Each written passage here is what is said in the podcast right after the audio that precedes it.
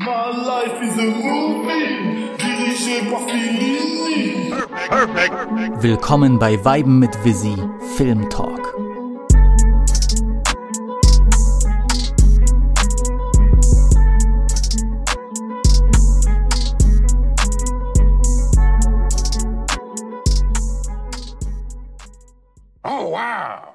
Willkommen bei Folge 65 von Weiben mit Visi, dein neuer Lieblingspodcast. Natürlich wie immer mit eurem Host Visi Guapo, aka Johnny Deep, aka Brad Dick.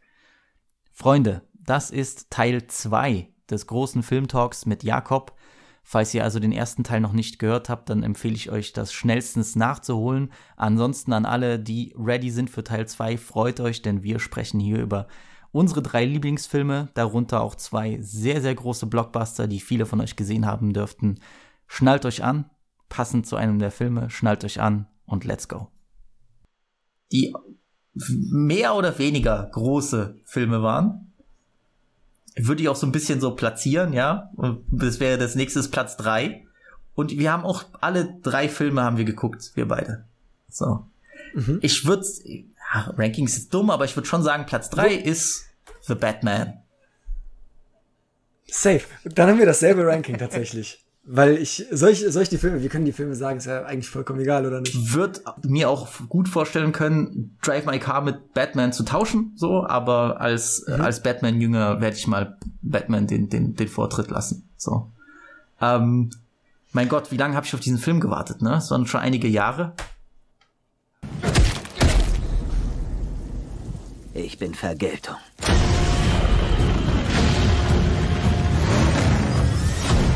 Wow! Der Kerl ist verrückt!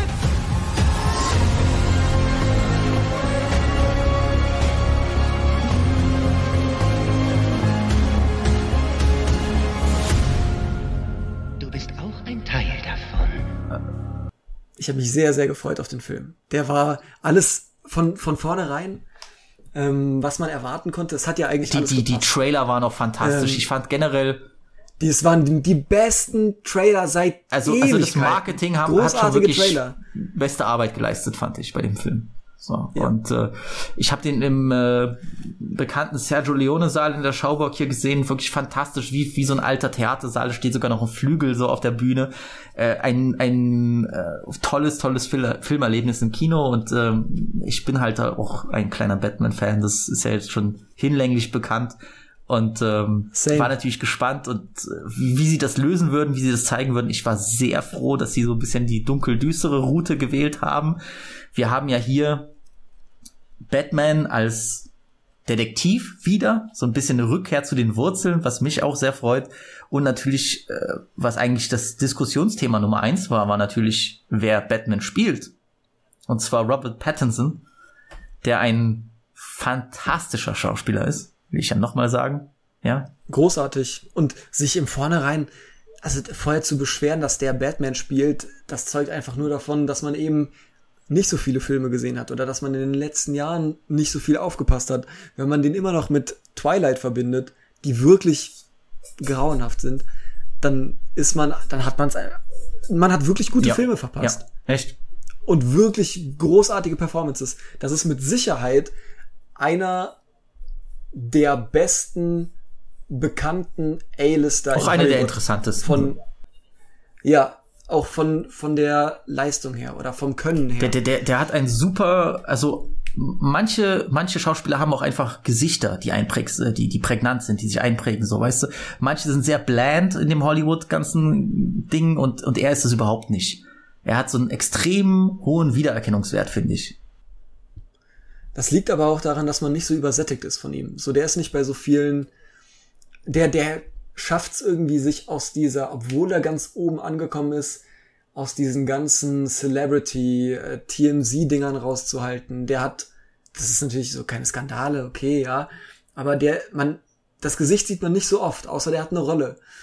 Dann sieht man die Rollen nicht so oft. Jetzt ist er Batman und sogar da habe ich das Gefühl, wenn es ein anderer Batman gewesen wäre, dann wären wir noch viel mehr mit dem ja, Typ zugekleistert ja. worden. Äh, der, der schafft es, sich einigermaßen rat zu halten, obwohl er natürlich super Präsenz ist. und eben auch in den Filmen selbst als Schauspieler eine riesige Präsenz auf die Leinwand. Ja, ich fand auch super, dass sie was anderes mal versuchen und jetzt nicht diesen typischen, weiß nicht, so muskulösen, dunkelhaarigen Typen nehmen, sondern hier ja fast, viele haben den so ein bisschen, naja, äh, äh, ich kann drüber lachen, ich find's lustig, haben ihn Emo Batman genannt. In gewisser Weise stimmt's ja sogar, wenn man ehrlich ist, ja. Äh, der dort mit verwuschelten Haaren und und und äh, weiß ich Make-up um die Augen herum auftritt. So ähm, so hat man Batman jedenfalls noch nicht oder lange nicht mehr gesehen. Und ähm, ich finde, er hat das fantastisch gelöst. Ich finde, Robert Pattinson ist ein ist ein genialer Batman. Und ich bin sehr froh sagen zu können, dass, dass der Film mir nicht nur unheimlich viel Spaß gemacht hat, sondern mich auch auf vielen anderen Ebenen unheimlich mitgerissen hat. Also ich fand den spannend, ich fand den gut erzählt, ich fand ihn unfassbar sexy anzuschauen. Also mein Gott, waren die Locations geil, waren wenn die die die Szenen, auch die Action-Szenen waren nice. Diese Chase-Sequence mit The Penguin war unglaublich. Ähm, tolle Bilder, tolle Einfälle in dem Film. Du hattest mal seit länger mal wieder so das Gefühl, okay, hier sind Sachen, die habe ich jetzt nicht schon x-mal gesehen, weißt du? Wie in irgendwelchen Science-Fiction-Filmen, wo du dieselbe Lasergun hast, die in den letzten 10, 20 Filmen yes. verwendet wurde. Ich habe so viele Hot Takes, manche davon sind nicht so heiß, aber so viele Hot Takes zu dem Film, ähm, einfach weil der so gut ist und weil der so viele einzelne Komponenten hat, die so qualitativ hochwertig und wunderbar umgesetzt sind. Das ist der Hauptdarsteller, der für mich der wahrscheinlich beste Batman ist, obwohl ich wie heißt wie heißt äh, der erste Michael Keaton Batman Darsteller, nicht der Serien.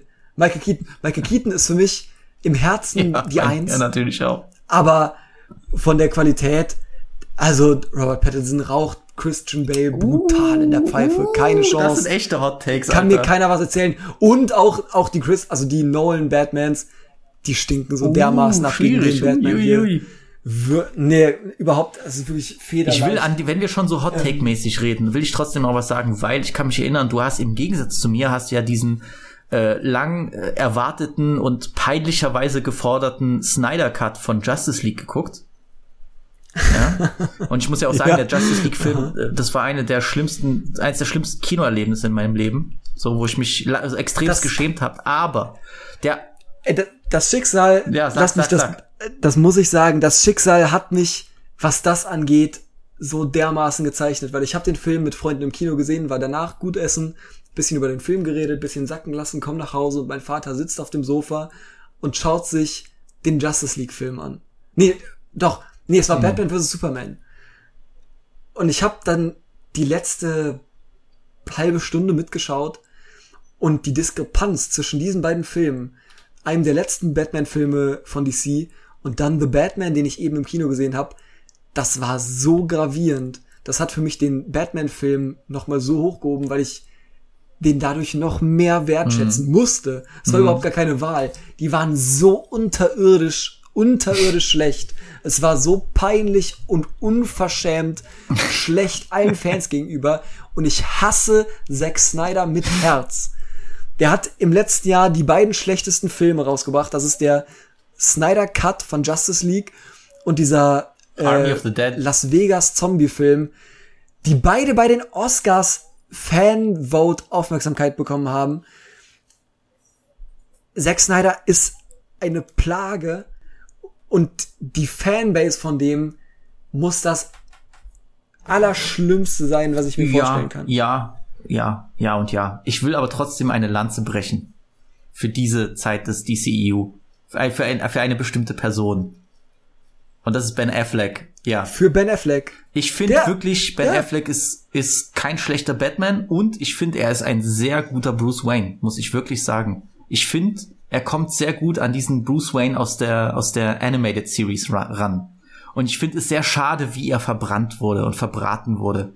Weil ich hätte gern ihn mit einem kompetenteren Regisseur gesehen in einem Einzelfilm und nicht in dieser katastrophalen Zeit äh, von DC, weil ich fand ihn, ich fand Was? ihn, ich fand ihn sehr bedrohlich, viel bedrohlicher mhm. als jetzt vielleicht einen einen äh, Christian Bale und vielleicht sogar ticken bedrohlicher sogar als der Keaton Batman und das war eine das war eine Komponente, die ich sehr nice fand. Und ich finde es auch bei Batman vs. Superman, die einige der Batman-Szenen sind sehr nice in einem sehr enttäuschenden Film. So. Was man Ben Affleck als Batman geben muss, sind die Umstände, die da kann niemand drin abliefern. Ja, aber wie er so brütet das an dem Schreibtisch und auch Jeremy Irons als als äh, als äh, Alfred. Ich fand, das war schon eine geile Kombi. Das hätte in einem anderen Film unter unter wie gesagt kompetenterer Regie sehr nice funktionieren können. So. Aber das ist so viel hätte, hätte. Und das, was am Ende bei mir ist, ist dieser grauenhafte Ja Batsuit. gut, da gehe ich mit der, Ähm, Bat- der, der Batsuit. Wie gesagt, ich bin, ich hasse es. Aber das war auch bei manchen, bei manchen äh, ähm, animierten Serien, Batman-Serien so. Ich hasse es, wenn die Ohren, wenn die Hörner so kurz sind. Das sieht so lame aus. So small dick energy. Ähm, Nein, aber so, die Umstände machen es unmöglich, dass der da irgendwas ordentliches abliefert für mich. Ähm, das ändert aber nichts daran, dass die Filme, in denen er mitgewirkt hat, schlecht sind, mit die schlechtesten Batman-Filme und es gibt wirklich sehr schlechte aus den 90ern. Ähm, die aber trotzdem noch irgendwie mehr Liebe drin hatten. Die waren einfach nur bescheuerte, schlechte, bunte Neon. Ja, aber ich meine zum Beispiel die. Szene da in Batman vs. Superman, wo er Supermans Mom retten muss oder so, das war schon vom, vom, vom, vom Action-Kino her, die Szene war schon nice so, aber kann ich überhaupt nichts mit Okay, anfangen. Ich fand's krass. grauenhaft. Ich, ich Okay. fand's keine Chance, dass du mich irgendwie auf diese Seite bekommst dir. Ich fand's Na so gut, dann, schlecht. dann kommen wir zurück zu einem Batman, bei dem wir uns wirklich, auf den wir uns beide einigen können. ja, Ähm, ich fand es auch lustig, weil der, der Film hat viele Sachen gemacht, die, die mich überrascht haben. Ja, ist vielleicht ein kleines bisschen Spoiler, ich will nicht zu viel vorwegnehmen, aber äh, er, er tritt ja auch, auf, auch- als Detektiv auf, der, was den Film angeht, nicht wirklich ein einziges Rätsel lösen kann, wenn man es so hart nimmt, weißt du? es ist, ich würde fast sagen, es ist andersrum, aber wollen wir, die meisten werden Batman gesehen haben und die, die ihn noch nicht gesehen haben, weiß ich nicht, ob das noch was wird. Wollen wir mit dem über, also einfach mit Spoilern Ja. über den reden?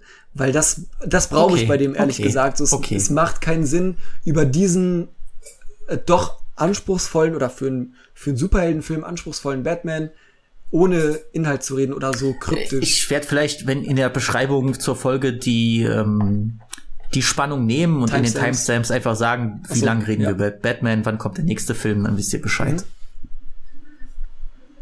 So, und zwar ist es so, dass der, ich, ich liebe alles an der, an der Ja. Prämisse vom Film. Batman ist endlich wieder ein Detektiv. Als Kind habe ich selber die Batman-Comics, wo der detektivmäßig arbeitet, gelesen und geliebt.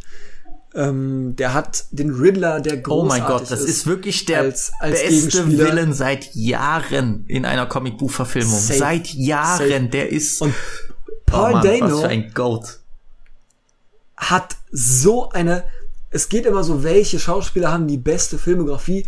Paul Dano ist so underrated. Unglaublich. Der hat so Unglaublich. brutale Unglaublich. Filme in seiner Vita.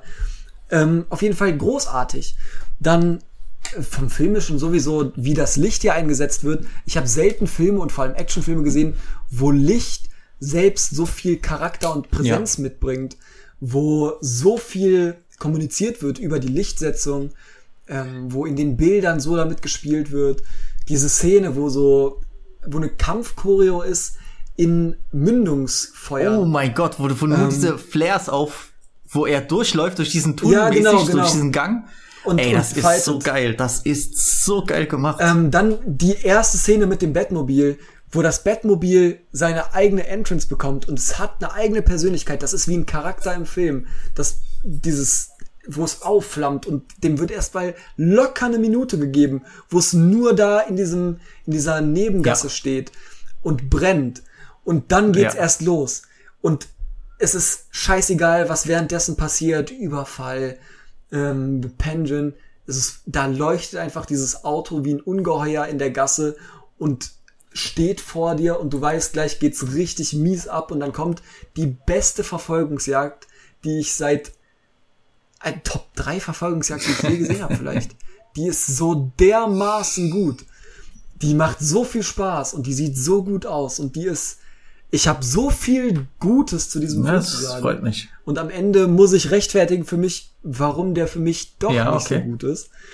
Ich habe auch, ich Ähm, habe auch also einige sehr Probleme. gut, ich war ja ein bisschen sehr überschwänglich in meiner Review. Das ist meine meistgelikte Review auf Letterboxd, wo ich so ein bisschen diesen Coolness-Faktor rausgeholt habe, was für mich immer noch stimmt so. Ja. Was, was so eine Sache ist, die mich sehr ergriffen Es hat. ist auch Und wichtig. Ich glaube, das hat der Film Ähm, perfekt aufgegriffen. Aber es gibt, ich lasse dich gleich ausreden, es gibt auch einige Sachen, die mich, die mich ein bisschen stören und die so ein bisschen schon ein Flaw sind in dem Film. Aber es gibt so viel, was ich dem Film zugutehalten will und muss. Und das ist vor allem auch wieder, wie ernst Genau. er sich nimmt, äh, wie konsequent der ist bis zu einem gewissen Punkt. Ähm, wie der mit seinen Charakteren umgeht und wie der mit Batman, der Figur, umgeht. Dass der endlich wieder Yes. in dieser wieder Marvel Umwelt und diesen Ja, diesen ich hasse Klima- es, dass die Filme Kino, so alle so ein bisschen sind. tongue-in-cheek sein müssen heutzutage. Nehmt euch mal wieder ernst. Ja. Alle meine Top, alle meine Top 3 So, Filme haben sich irgendwo in gewisser Art und Weise, immer auf andere Art und Weise, aber auch Nummer zwei, haben sich 100%, ernst genommen und 100%. ihren Film durchgezogen. Ich liebe das. Natürlich. So, und dann kommt da ein Batman, der so erwachsen ist und der so, Ja. oder eben nicht erwachsen. Und das ist so der, der erst erwachsen werden muss. Auf Ja, das Geile ist, es gibt ja, Weise, es ist ja keine Origin Story. Es gibt den Batman ja schon in diesem Universum, aber gleichzeitig ist er erst am Genau. Anfang. Also er muss erstmal noch, die, die, dieser Film ist ja so ein bisschen auch eine, eine Persönlichkeitsentwicklung für ihn. Es ja? braucht auch Er ist niemand- ja am Ende des Films ein anderer Niemand Batman eine als am Origin Story Anfang. von so. Batman. Klar, und das ist, das gehört dazu, das ist ein Batman mit einer Charakterentwicklung, die mir zum Beispiel bei den Nolans, da gibt's die auch, aber die fehlt mir da trotzdem in der, in der Konsequenz oder auch in der, es, ich will nicht zu viel auf den rum, rumtrampeln, ist auch egal. Ähm, aber es ist so, dass hier ein Batman gezeichnet wird, der sich selbst finden muss und das hört sich so ultra uncool an. Ne, der Batman, der nicht weiß, wer er ist und der mit sich selbst zu kämpfen hat und mit seinen Dämonen. Aber das hilft dem Film ungemein, dass da jemand ist, der und jeder Mensch kennt die Origin Story von Batman. Jeder weiß, die Eltern sind tot. Das musst Ja. du nicht erzählen. Aber der, der zeichnet das wunderbar. Und dann kommt der Batman, der so super klug ist, aber gleichzeitig irgendwie Ja. unsicher. Es funktioniert einzigartig gut. man merkt ja auch, dass er am Ende des Films auch einen anderen, einen anderen Blick hat auf seine Funktion und auf seine Wichtigkeit für die Stadt Gotham. Eh, Es ist ja auch eine gewisse Akzeptanz, die er da hat, die er vorher eben nicht hat. Der ist ja so richtig, du hast ja schon gesagt, unsicher und unschlüssig und, und ist ja fast, grenzt ja fast schon, fast schon so ein bisschen an, an Selbsthass, den er da so an den Tag legt, so. Und ich finde es auch sehr interessant, dass da auch so ein bisschen diese Familienvergangenheit auftaucht in dem Film, ja, weil das war ja eine Sache, die oftmals von anderen Filmen gar nicht beachtet wurde, die aber sehr interessant ist, so, wer, wer sind denn eigentlich die Waynes und woher kommt denn eigentlich das Geld, was sie gemacht haben und wie konnten sie denn, sind sie wirklich diese komplett reine Familie, die diese Stadt aufgezogen hat, die jetzt leider Gottes einfach nach dem, nach dem Tod der, der, der Eltern jetzt einfach nur verkommen ist? Oder haben sie doch irgendwo anders ihre Finger mit im Spiel gehabt? Das fand ich einen super interessanten Aspekt. Ähm, ich wollte trotzdem nur auf diesen Ursprungspunkt nochmal eingehen. Ich finde schon, dass er hier äh, lustigerweise, aber das hat mich nicht gestört, dass er so als Detektiv gefühlt bei jedem Rätsel in ein Fettnäpfchen tritt, ja, und eig- eigentlich, eigentlich so gesehen ja auch nicht, dass die, die Rätsel löst oder bestimmte Sachen verhindert. Das passiert ja nicht. Fand ich auch eine sehr interessante, interessante ähm, Wahl, die sie da, die sie da gemacht haben für diesen Film. Aber vielleicht, ich, vielleicht hast du mich da falsch verstanden, weil ähm, der große Punkt von dem Film und auch in der Charakterentwicklung von Batman hier läuft über das Selbstverständnis. Und Ja. deswegen ist auch die Aufarbeitung von seiner Familiengeschichte so wichtig. Weil der anfängt mit diesem, ähm, ich bin in Wayne, ich war oder meine Familie war schon immer dafür verantwortlich, dass die Stadt hier irgendwie rauskommt und wie mache ich das? Und dann ist dieser Fund, der irgendwie ähm, die Waisenhäuser und die Stadt und das soziale System über Wasser hält, zumindest soweit es geht, aus dem Vermögen meiner Familie. Ähm, ich bin der, der das auch irgendwie weiterführt. Jetzt habe ich den Faden verloren, muss ich Alles mal gut. rausschneiden. naja, Selbstverständnis, eben nicht das Lösen von den, von den, von den Genau. Rätseln. So, und dann ähm, in diesem absoluten Selbstbewusstsein, dass er im Recht ist und dass er der Typ ist, ähm, löst er diese Rätsel in Sekundenschnelle Und du sagst es ganz richtig, er tritt in Fettnäpfchen und er macht Fehler, aber genau das gehört für mich dazu, dass wenn du mit so einer Überheblichkeit und mit so einem, was sehr reichen Menschen an, an beiwohnt, mit so einem Selbstverständnis von, es kann überhaupt nicht schief gehen, warum auch, und selbst wenn, was soll passieren? Das läuft schon, ich kann das.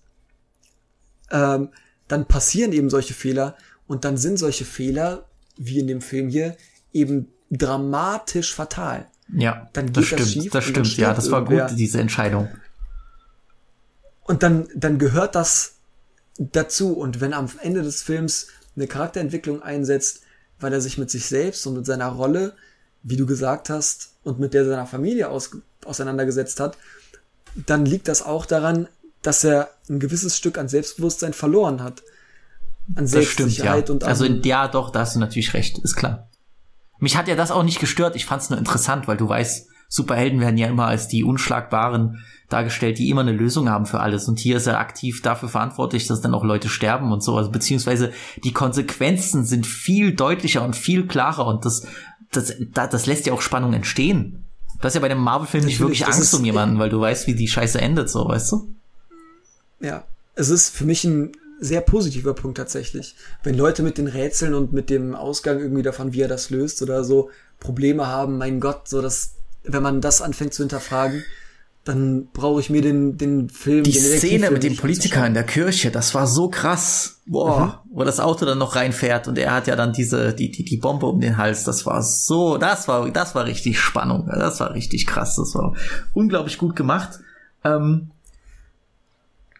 Catwoman, da wurde ja auch viel gesprochen, Zoe Kravitz sieht umwerfend aus. Ne? Das ist ja jetzt nichts Neues, aber als Catwoman wirklich, huh, Funktioniert ja, super. Ähm, ich finde auch in der Beziehung mit Batman, wie sie ihn benutzt, ähm, wie sie ihren Charme nutzt und genau das gehört auch zur Figur der Catwoman, ähm, finde ich immer dazu.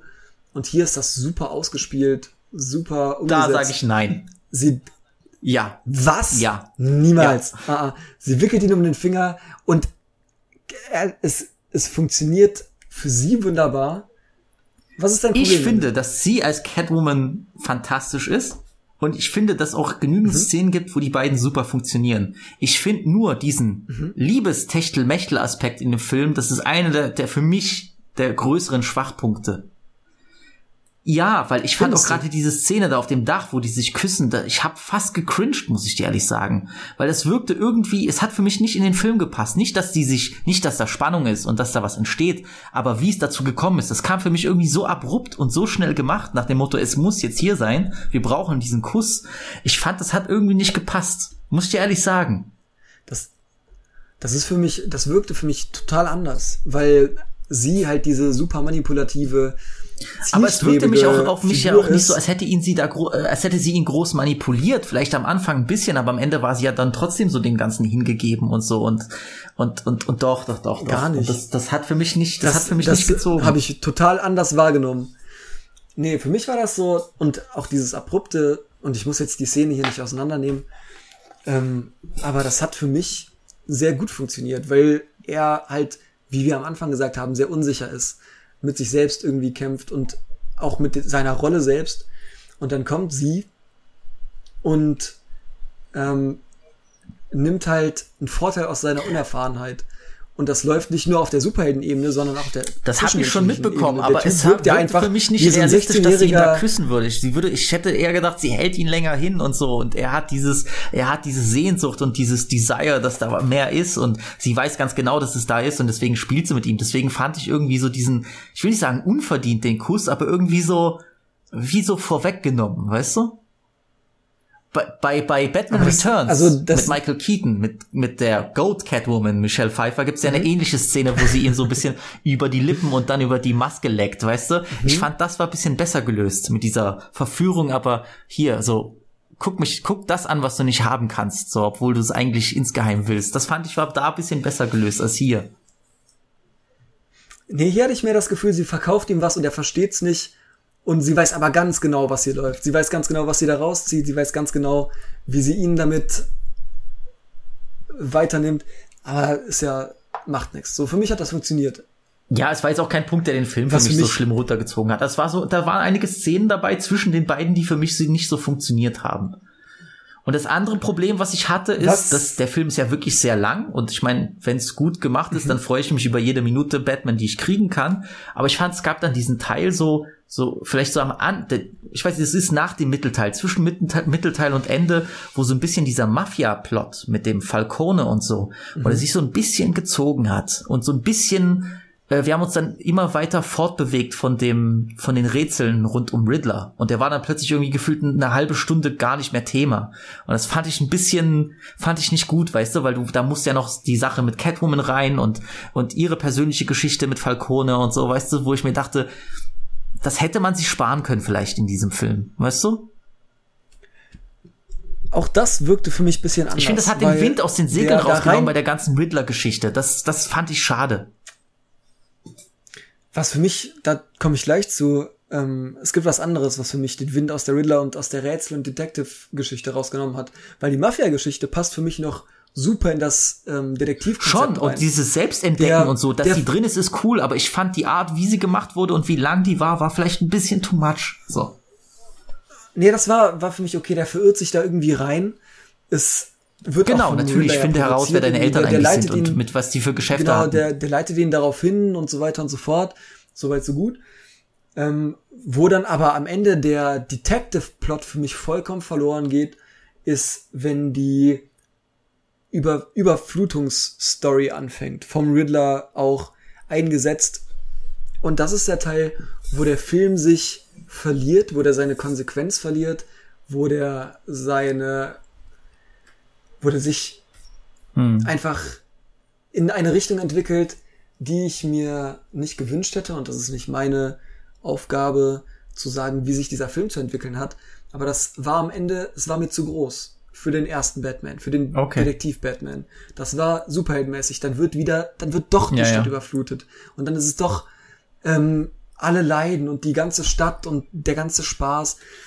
Und es, es läuft und läuft. Und dann muss er die Stadt retten. Das ist er Ja, aber ich weiß, das Film. war wie Der so ein bisschen der ist ein ein, als, als wäre noch ein extra Ende drangehängt worden. So.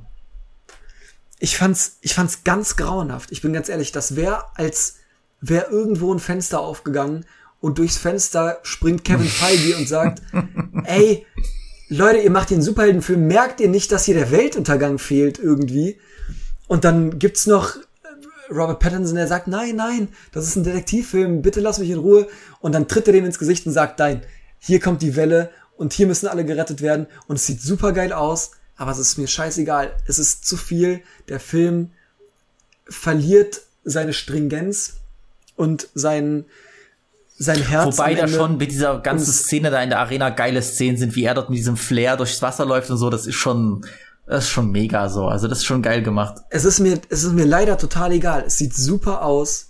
Es gibt, es hat immer noch Wirkung, aber in der Konsequenz vom Film selbst ist das das Schlimmste, was ich mir hätte vorstellen können für diesen Film, dass alles, was aufgebaut wird, von, ähm, von der Detektiv-Storyline, von dem Character- und Worldbuilding, was da passiert, von dem Riddler, der einzelne Targets und das System sich raussucht, der versucht, einzelnen Personen weh zu tun und damit irgendwas Größeres äh, in Bewegung zu setzen, aber nicht, nicht so.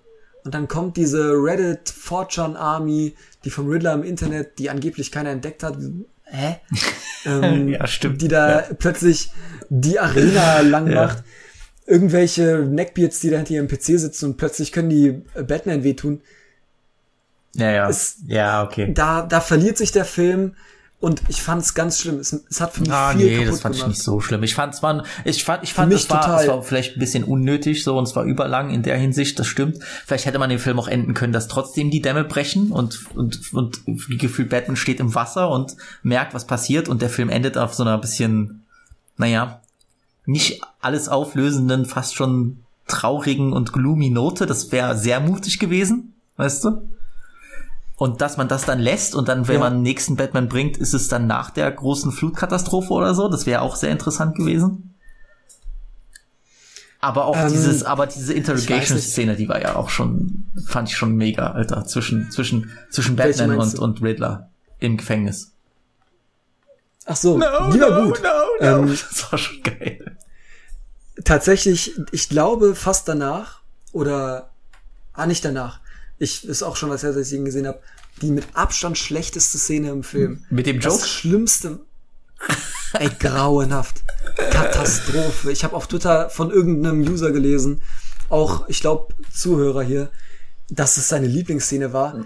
Ey, wie kann man das machen? Das ist wirklich das letzte Drittel, haben die alles eingebaut, wo ich glücklich war, dass es nicht da ist, was aus dem Marvel Universe irgendwie rüberschwappen könnte. Und das ist dieses total universelle Chaos. Das ist dieses total universelle Böse. Und das ist eine Post-Credit-Scene, die noch nicht mal nach den Credits läuft, sondern die mitten in den Film gebaut ist. Das Ja, ist nichts, die, die hat weiß. keine Relevanz für diesen Film. Diese Interaktion zwischen dem Riddler und dem Joker hat überhaupt nichts. Ich das sag dir ganz ehrlich, ich will auch Das eigentlich die nächsten zehn Jahre keinen um- Joker sehen, keinen Joker-Charakter. So. Safe. Es ist mir so, der Joker geht mir so tierisch auf die Nerven. Und es gibt, Heath Ledger ist ein super Joker. Es gibt äh, hier der Luke Skywalker, Mark Hamill. Luke Skywalker. In Ja, the Mark Animated Hamill, Series. super Joker. Ja, auch beim Lego, Hm. äh, Lego Batman. Super Joker. Ey, und dann kommt da eine Szene mitten im letzten Drittel, was ich eh schon nicht mag, und reißt einen da raus mit irgendeinem komisch lachenden Joker, der irgendeine total irrelevante Phrase loslässt, damit man sich auf den zweiten Teil freut. Ey, das, das hat mich wirklich so dermaßen Ja, abgeturnt. mein Gott, die haben die Chance, mal wieder coole Leute zu, zu bringen und so. Warum wieder den fucking Joker? Ich krieg jetzt ja schon fast einen Schlaganfall, wenn ich lese, dass Joker 2 äh, mit, mit, mit Joaquin äh, Phoenix da ein Musical sein soll. So, bitte, gib, ich geb mir, mir die Kugel geben. So. Ich finde auch jetzt wirklich, ich habe das oft gesagt, aber je mehr Zeit vergeht, desto mehr hasse ich diesen Joker-Film mit Joaquin. So, das ist ganz schlimm, echt.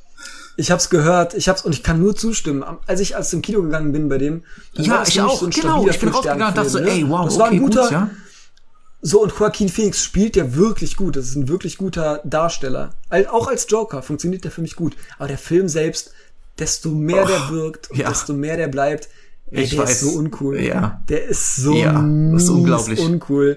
Der geht mir so tierisch Aber ich sag dir ehrlich, ich habe schon diese diese Treppentanzszene gehasst, als ich den Film geguckt habe. Wirklich, ich habe die gehasst. Ja, aber der, der verliert sich so Oh. in sich selbst und in seiner Nee, Äh, nee, ich- nee, alles gut, alles gut. ich kann dem nahezu nichts mehr abgewinnen, dem Film. Ich habe überhaupt gar keine Lust, den nochmal zu rewatchen. nee, hell no. Ich, ich schau, dann schaue ich lieber noch mal King of Safe, Comedy. ja, klar. Ähm, ja. Aber wie gesagt, Batman, Ich kann's verstehen. Ich, ich, Ja, hab's, sehr, ich sehr fand die guter Film. Szene auch unnötig. Ich fand die jetzt nicht so schrecklich wie du. Ich fand das, das Ende nicht so schrecklich wie du. Da gab es für mich andere Sachen, so wie gesagt, die sich ein bisschen gezogen haben. Aber auch hier, wie gesagt, Jeffrey Wright als, äh, als äh, James Gordon war nice und vor allem Colin Farrell als, als äh, the, the Penguin. Colin Farrell war großartig. Unglaubliche Leistung. Unglaublichen Ekelbatzen hat die gespielt. So. Aber der, der spielt auch in den letzten Jahren sehr unterschiedliche Rollen, aber alle sehr gut. Der hat in The Gentleman hat er diesen Ja, Sportlehrer genau. oder was das war gespielt, der so dermaßen cool daherkommt. Ähm, und hier liefert der in seinem Kostüm fast unkenntlich eine super Performance ab. Wer mir mit am schlechtesten gefallen hat, ist Wollte ich gerade sagen, ja. Alfred. Fand ich leider ein Hat enttäuschender Alfred, ja. gut funktioniert. Ähm, dieses Vater-Sohn-Ding, ja. Aber äh, das ist halt so, der Film selbst, dem, ich, ich kann den trotzdem nur mögen. So, auch wenn mich das letzte Drittel so dermaßen abturnt, ich kann, ich hab Lust, den nochmal zu sehen und ich wünschte, ich hätte den öfter im Kino gesehen, auf einer großen Leinwand mit gutem Sound. Ähm, der sieht, vor allem wie der aussieht Hm. und wie, wie der anfängt und wie der sich entwickelt, ist einfach toll. Und dann sogar bei den Sachen, die mir nicht gefallen, die Bilder retten so viel, weil der so schön ist. Greg Fraser, erst Dune, dann Batman. Der hat sich wirklich mit den zwei Filmen so absolut in mein Herz gefilmt. Ich weiß gar nicht, was er noch gemacht hat, aber Greg Fraser ist schon, ist schon, ist schon ein Goat auf jeden Fall. Also der, der hat, äh, ist für die Cinematography verantwortlich. Ähm, Dune hat er gemacht, der hat Rogue One gemacht tatsächlich. der hat Weiß gemacht, Zero Dark Thirty, der hat Foxcatcher gemacht. Tatsächlich. Ähm, ja, gute Sachen. Lion. Gar nicht mal so Filme, die so krass sind, was Cinematography angeht, aber hier bei dem Batman-Film und bei Dune ist er ja wirklich Homie, Homie went Ja, der nuclear. hat nochmal einen guten Satz gemacht. Safe. Safe. Und auch vollkommen, äh, ich glaube, der hat gewonnen für Dune, ja, oder nicht? hat einen Oscar gewonnen. Ja. Ja. Vollkommen Äh, verdient. der Film wurde ja gedreht von Matt Reeves, der hat ja auch diese Planet der Affen Film gemacht, die letzten. Hast du da einen geguckt? Nee, Die ich auch nicht. Ich habe auch keinen gesehen. Ich hab, ich will irgendwann mal so einen Marathon Die machen, hatten die aber alle schaue. keine schlechten Kritiken bekommen, echt nicht. Genau deswegen. Entschuldigung, Ja, genau deswegen. Also, und ah, stimmt, der Auf die habe ich auch sehr viel Lust. Matt Reeves ist der Regisseur von Cloverfield. Ah, okay, nice. Ja, das, das war, das, das ist crazy. Da hat er aus einem kleinen Budget wirklich viel gezaubert. ja, nee, also er hat das schon sehr kompetent gemacht. Also, hat mir, hat mir sehr, sehr gut gefallen. Ich habe den nur einmal gesehen, tatsächlich. Da bin ich sehr gespannt auf dem, ja, da bin Batman. ich sehr gespannt auf den Rewatch. Ja. Ja, ich auch. Ähm, ich, also der hat sich wirklich schnell in mein, in mein Herz geschlossen. Und das, was mich, alles, was mich an dem Film stört, das habe ich jetzt hier weit und breit Ach ausgebreitet. so, und mich hat nicht gestört, Ähm, was andere viele gesagt haben. Ich kann dieses Theme, das neue Batman-Theme, das könnt ihr immer wieder spielen. Es klingt einfach geil.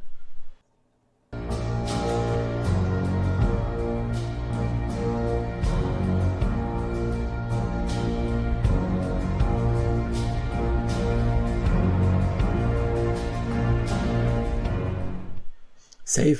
Ähm, ich finde auch die, der Nirvana-Soundtrack Auch, Oh, das, hat super das war gepasst. doch, Dieses, das war doch das Meme überhaupt. Auch bei Chabonello musste ich so lachen. Aber das, das, das bleibt Klar, einfach im klar, Ohr. Das war ein super Musikpick. insgesamt dieser, dieser bisschen grungy Batman gefällt mir total Mm. Ja. gut, der düstere. Ähm, auch mit diesen, mit dieser Schminke unter den Augen, was Sinn ergibt bei einer, Ja. bei einer Maske. Ähm, was bei allen anderen Batmans irgendwie nie eine Rolle gespielt hat. Da war immer alles dunkel um die Augen, aber wenn sie die abgesetzt haben, war plötzlich Ja. alles easy. Ähm, ich, ich fand den super. Und wie gesagt, so viele Szenen, die ich schon jetzt heiß und innig liebe. Das Batmobil, ähm, einzelne Szenen, sogar die, wie du, die du beschrieben hast, im Wasser, wie er da mit dieser Pyro durchläuft. Wie würdest du, Geil. wie würdest du die, die Batmobile ranken? Also, ähm, ich glaube fast, ich muss gucken, ob ich alle zusammenbekomme überhaupt erstmal. Aber ich glaube fast, das hier ist auf Platz Damn! 1. Ah, ziemlich, schn ziemlich schnell hochgeschossen. Einfach weil die Introduction ist geil, die Verfolgungsjagd ist geil. Es sieht super aus, irgendwie, wie das mit dem Licht gemacht wird, ist super. Ich liebe das Batmobil von äh, den Nolan-Filmen, weil das in den Filmen selbst super funktioniert. Äh, dieses sehr paramil oder militärische ähm, Panzerding. mhm. Und danach, dieses sehr längliche ist natürlich iconic, aber bin ich kein allzu großer Fan von. Weißt du, das mit dieses fast ähm, Rolls ah das ist das aus diesem- von den, von den Tim Burton Batmans ist mein Favorite einfach. Das ist so Ja. geil. das, das mag ich gerne, aber es ist bisschen zu quirky. Ja, also ich würde ich würd das neue auf Platz drei setzen. Also auf, auf, auf, Nee, das- das auf hab ich zwei schnell habe ich ins den Herz Tumblr und dann kommen wahrscheinlich dann kommen wahrscheinlich die, die Sachen aus den 90s hier von äh, äh, Val Mhm. Kilmer und das von George Clooney. ja. Die waren ein bisschen übertrieben, aber Val Kilmer übrigens, Val Kilmer ist ein sehr, sehr guter Batman. Der ist sehr underrated. Der spielt einen sehr, sehr guten ich finde den melancholischen aber Batman. als Bruce Wayne nicht so gut. Aber gut, ist ich, ich habe sehr lange den Film nicht mehr gesehen. Sehr goofy auf jeden Fall. Say, das safe. Wenn wir schon über Va- Val Kilmer sprechen, dann sollten wir Mhm. zu Platz zwei kommen. Ich glaube, unserem geteilten Platz zwei Was für eine Überleitung. hat perfekt gepasst jetzt. Ähm, und das ist Top Gun Maverick. Having any fun yet?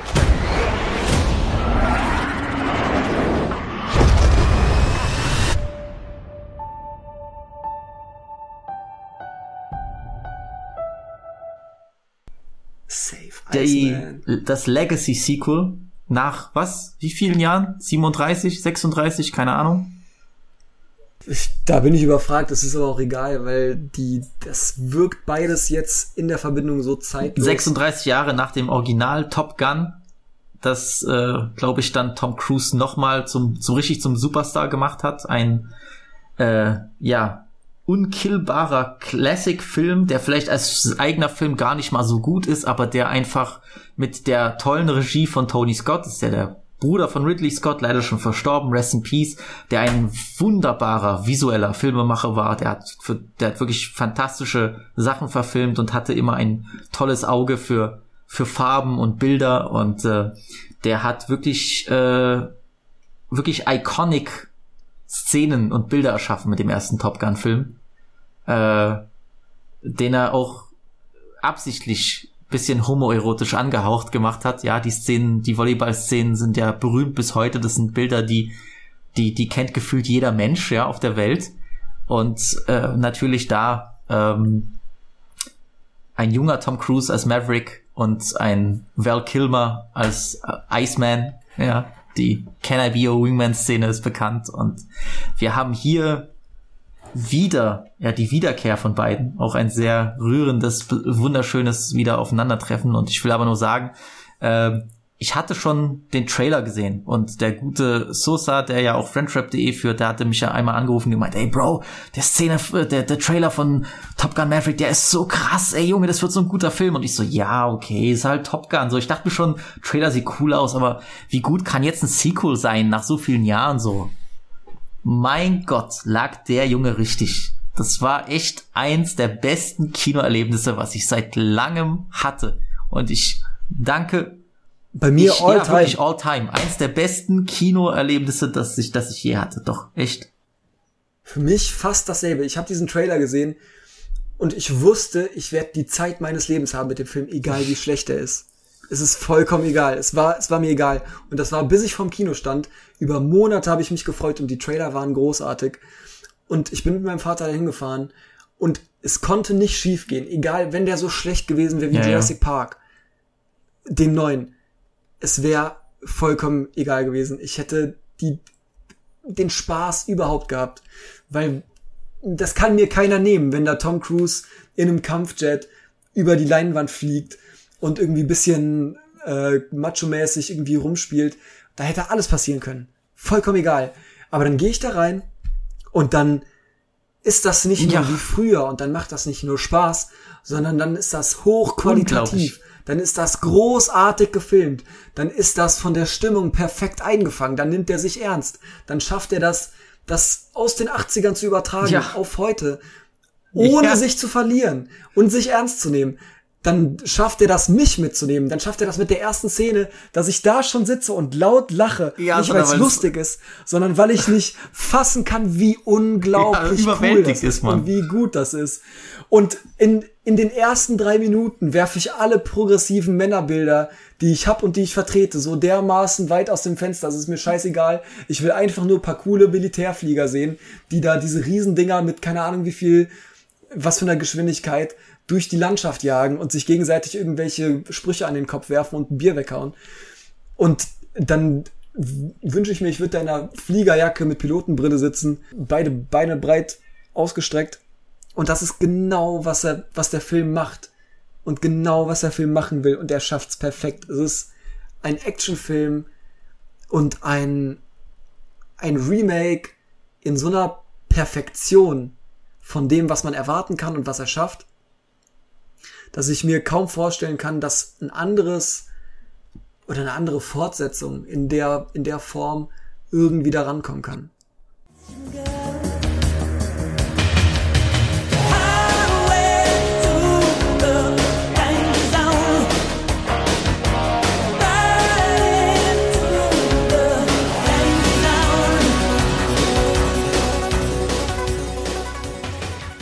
Hast du wunderbar gesagt. Top Gun Maverick ist ein unfassbar guter, kompetent gemachter Film. Es ist eins der besten Sequels, das ich je gesehen habe. Unglaublich Es liebevoll. steckt so viel, ja, steckt Liebe drin, es steckt Spaß drin, es steckt Abenteuerlust drin. Ich finde, ich habe das versucht, äh, auf, auf in meiner Instagram Story zu schreiben, weil ich wirklich nach dem Kinoerlebnis so begeistert war, wie lange nicht mehr. Es hat einfach so Spaß gemacht. Ich war wie so ein kleines Kind, was gerade wirklich irgendwie so ein so so so ein so ein Megafilm gesehen hat und total geflasht ist. So bin ich aus diesem Kino rausgekommen und wirklich, ich danke Tom Cruise dafür, weil der Sack hat sich dafür eingesetzt, dass dieser Film eben nicht in, die, in der Pandemiezeit irgendwie auf in den Streaming Services gedroppt wird, sondern der hat sich eingesetzt, dass der Film in die Kinos kommt und viele Leute wussten nicht, hat das Sinn nach zwei Jahren warten? Der sollte ja schon 2020 kommen, ja? Hat das Sinn, so lange zu warten? Äh, hat das Sinn, überhaupt ein Top Gun Sequel zu droppen? Es ist jetzt seit gestern oder so sein erfolgreichster Film aller Zeiten, ja? Vollkommen, und ich vollkommen gönne ihm verdient. das von Herzen und ich gönne ihm das und ich freue mich und ich bin Ey, auch gerührt gewesen, weil er und es gibt ja, bevor der Film beginnt, so eine kleine Ansprache von, von Tom Cruise, dass er sagt, ja, der Film wurde richtig für die Kinos Ja. gemacht und wir, und wir danken euch, dass ihr in die Kinos gekommen seid. Wenn wir überlegen, wie hart das für die Industrie gewesen ist, die letzten zwei Jahre durch Covid und vor allem durch die, durch den Angriff von, von, vom Shaitan-Konzern äh, Disney überhaupt dort Filme zu droppen, dass jemand mit so viel, und das ist ja eigentlich auch wahnsinnig, ist ja auch wirklich einfach krank, ist ja eine Mission, die eigentlich zum Scheitern verdammt ist. Dieser Film und der Plot des Films hat so viele Parallelen zu dem, zu dem echten Tom Cruise und, und diesem Unternehmen, diesen Film zu droppen und ein, ein letztes Lebenszeichen zu geben von, von einem Blockbuster in, in Kinozeiten, in denen es eigentlich unmöglich ist, mit so etwas Erfolg zu haben, dass das dann auch passiert. Ich finde das echt rührend. Ich finde, das berührt mich extremst. Und ich freue mich so sehr, weil der Film auch einfach auch fantastisch gelungen ist. Er ist ein sehr, sehr, sehr guter Film und da, da freut's mich einfach noch, noch mal mehr, weißt du? Gleich zu Anfang wird zu Tom Cruise, also zu Maverick gesagt, deine Art Genau. stirbt aus. Du bist der Letzte deiner Art und die stirbt aus. Und dann geht er aus dem Raum und sagt, ja, aber nicht Ganz heute. genau. Und das ist alles, alles, was man und es wissen muss. passiert einfach Und auch mit- im Real das Life, dass dieser Film eben nicht, nicht floppt und untergeht, sondern wirklich ein letzter Aufschrei ist für das Kinoerlebnis. Und es ist so verdient und man sieht, man sieht diesen Unterschied. Es ist unglaublich, wie man, wie man spürt an der Geschwindigkeit, an die G-Kräfte, hat er gesagt, die kann man nicht faken. Und das sieht man. Man sieht an den Flugzeugen, die sind echt. Man sieht an, an, an, an der Landebahn, man sieht an den, an allem, sieht man, die haben da auf irgendwelchen Militärbases gedreht. Ey, dann, ey, von mir aus Militärpropaganda, Ja, das war beim klar. ersten auch schon so. Und natürlich kann man das nicht, nicht blind gutheißen. Aber andererseits sieht's auch Ey, verdammt ganz cool ehrlich, aus. äh, So. äh, ich kann allen nur empfehlen, die das jetzt hören, sich mal diese Behind-the-Scenes-Sachen auf YouTube anzugucken, weil da wird ja wirklich erklärt, wie sie diesen Film gedreht haben. Und es ist für mich wirklich ein Wunder. Die haben, also abgesehen davon, dass, dass Tom Cruise wahnsinnig ist und irgendwann bei, bei diesen Stunts sterben wird, steht schon fest, ja, was der auch gemacht hat in den letzten zehn Jahren. Eigentlich ging das los mit Mission Impossible 4, dass er gesagt hat, es gibt jetzt zwei Wege, so entweder ich gehe ein bisschen unter und und mach dann gehe so ein bisschen den Harrison Ford Weg oder ich werde jetzt einfach durchziehen und alles dafür geben, um dieser eine Filmstar zu sein, der wirklich das Wort Filmstar verdient hat. Und er hat sich dafür entschieden und hat seit Ghost Protocol oder wie der vierte Teil hieß von Mission Impossible durchgezogen. Und jetzt sehen wir, welche Früchte das getragen hat, ja. Ähm, die haben dort zum Teil, also nicht nur, dass, dass Tom Cruise ja selbst ausgebildeter Pil- Pilot ist und der ist jetzt schon im letzten Mission Impossible Teil dort die, die Hubschrauber geflogen. Will auch nochmal sagen, der letzte Mission Impossible ist äh, unglaublich, einer der besten Actionfilme aller Zeiten. Ist unglaublich gut. Safe der beste Mission Impossible und auch da also, Also das aber was, nochmal zu toppen äh, Tom mit Cruise Ma als Maverick ist für mich ist unvorstellbar. Echt? Ah, Maverick, also der der letzte letzte äh, Mission Impossible ist, ist sehr sehr gut, ein sehr guter Actionfilm. Ähm, hat auch viele Schwächen, finde ich, aber macht trotzdem viel Spaß und Ja, ist super echt. beeindruckend in dem, was er macht in den Action-Szenen. Ähm, aber Top Gun Maverick ist, Es ist überhaupt gar kein. Vergleich. Es ist überhaupt gar Die haben die Schauspieler Sache. trainiert, Jets zu fliegen und haben die Schauspieler zu Regisseuren gemacht. Jeder von diesen Schauspielern in den Jets sollte dort eine speziell gebaute Kamera mitnehmen, die dann im Cockpit war. Und die sind vier, fünf Stunden hochgeflogen durch die durch die äh, durch die Luft und sollten sich selbst aufnehmen und diese Shots die besten Shots sind dann in den Film gekommen aber der Regisseur konnte ja nicht sehen was sie aufnehmen das heißt die konnten erst nach fünf sechs Stunden Flugzeit bis die gelandet sind erst über das üb- überhaupt das Material auschecken und die haben dann stundenlang choreografiert, was, welche Szenen sie brauchen, wie die Leute fliegen sollen. Das ist ein Wunder, dass dieser Film existiert. Es ist ein Wunder. Und vor allem, dass Ja. alles so gut passt. Echt so. Und wie, ich, ich kann nicht aufhören, darüber zu reden. Die praktischen Effekte Ja. und die Stunts. Man, Natürlich. man merkt das im Kino, wenn man im Kino sitzt. Die Dynamik, die das vermittelt und die du spürst, das kann CGI Null. einfach Niemals. nicht. Das gibt's nicht. Wenn du weißt, dass es animiert, oder wenn du weißt, da hat sich jemand in diesen, in diesen Jet gesetzt und ist geflogen, oder dann hat sich jemand ey, was weiß ich, was da passiert. Oder auch in Mission Impossible, dann hat er sich da halt auf die Fresse gehauen mit irgendwem. Oder dann ist der da halt runtergesprungen. Dann ist das einfach nicht dasselbe wie ein Tom Holland, der auf eine Gummimatte hüpft. Ähm, und der ganze Hintergrund Ja. ist blau. Und wenn es animiert wird, ist der Hintergrund Ja. plötzlich grau. Ah, nein, das ist, das ist unfassbar. Das ist, und dass das heute so existiert, das ist ein Segen Ja, das ist, das ist, fürs Kino und für auch für mich das war ja, stand ja auch im Vertrag drin von Tom Cruise, der macht den Film nur, wenn das, wenn das, wenn die Flieger und die Fliegerszenen echt sind. Ja, und ich meine, du hast es schon erwähnt, abgesehen davon, dass sie, was du richtig gesagt hast, die haben dieses Feeling wiedergebracht. Dieses unglaubliche Feeling von, von, von diesem, von diesen 80er-Blockbustern, aber nicht auf diese, weiß nicht, so erzwungene Stranger Things Art, so ein bisschen, ja, wir droppen jetzt hier mal einen Film aus den 80ern oder hier haben wir mal einen Fukuhila drin, sondern wirklich dieses Gefühl, was du von den Filmen damals hattest, so dass alles, alle finden es in dem Film auch selbst spannend. Also die Spannung war da, dieses Feeling war da, dass es hier um etwas geht. Ich habe lange nicht mehr so wirklich, ich habe meine Hände so in den Sitz vergraben. Und dieses Selbstbewusstsein, mit dem hier durchgezogen wurde, mit dem hier auch Tom Cruise auftritt und, und genau diesen perfekten, diesen perfekten, so eine perfekte Mischung aus Fanservice und aus, wir bringen es in die Neuzeit hinzukriegen, was so schwer ist. Ich fand auch, und ich glaube, du kannst mir dabei pflichten, du kannst den Film auch gucken, wenn du nicht wirklich den ersten gesehen hast. Ja, locker. Das ist einer der actiontechnisch, das ist einer der spannendsten Filme, die ich je gesehen habe. Vor allem aus dem Genre, aber auch insgesamt. Am Ende die die Missionen, die die fliegen, die die Szenen, die dabei, danach und davor und darum herum entstehen. Da, so eine Spannung habe ich ja selten gespürt, vor allem im Kino. Und das ist keine Nee. Horrorspannung. Das ist eine Spannung, wo du ich ich kann es kaum, wo du wo du so dermaßen mitfieberst und wo du so investiert Ich bist war so ergriffen. in in die Handlung.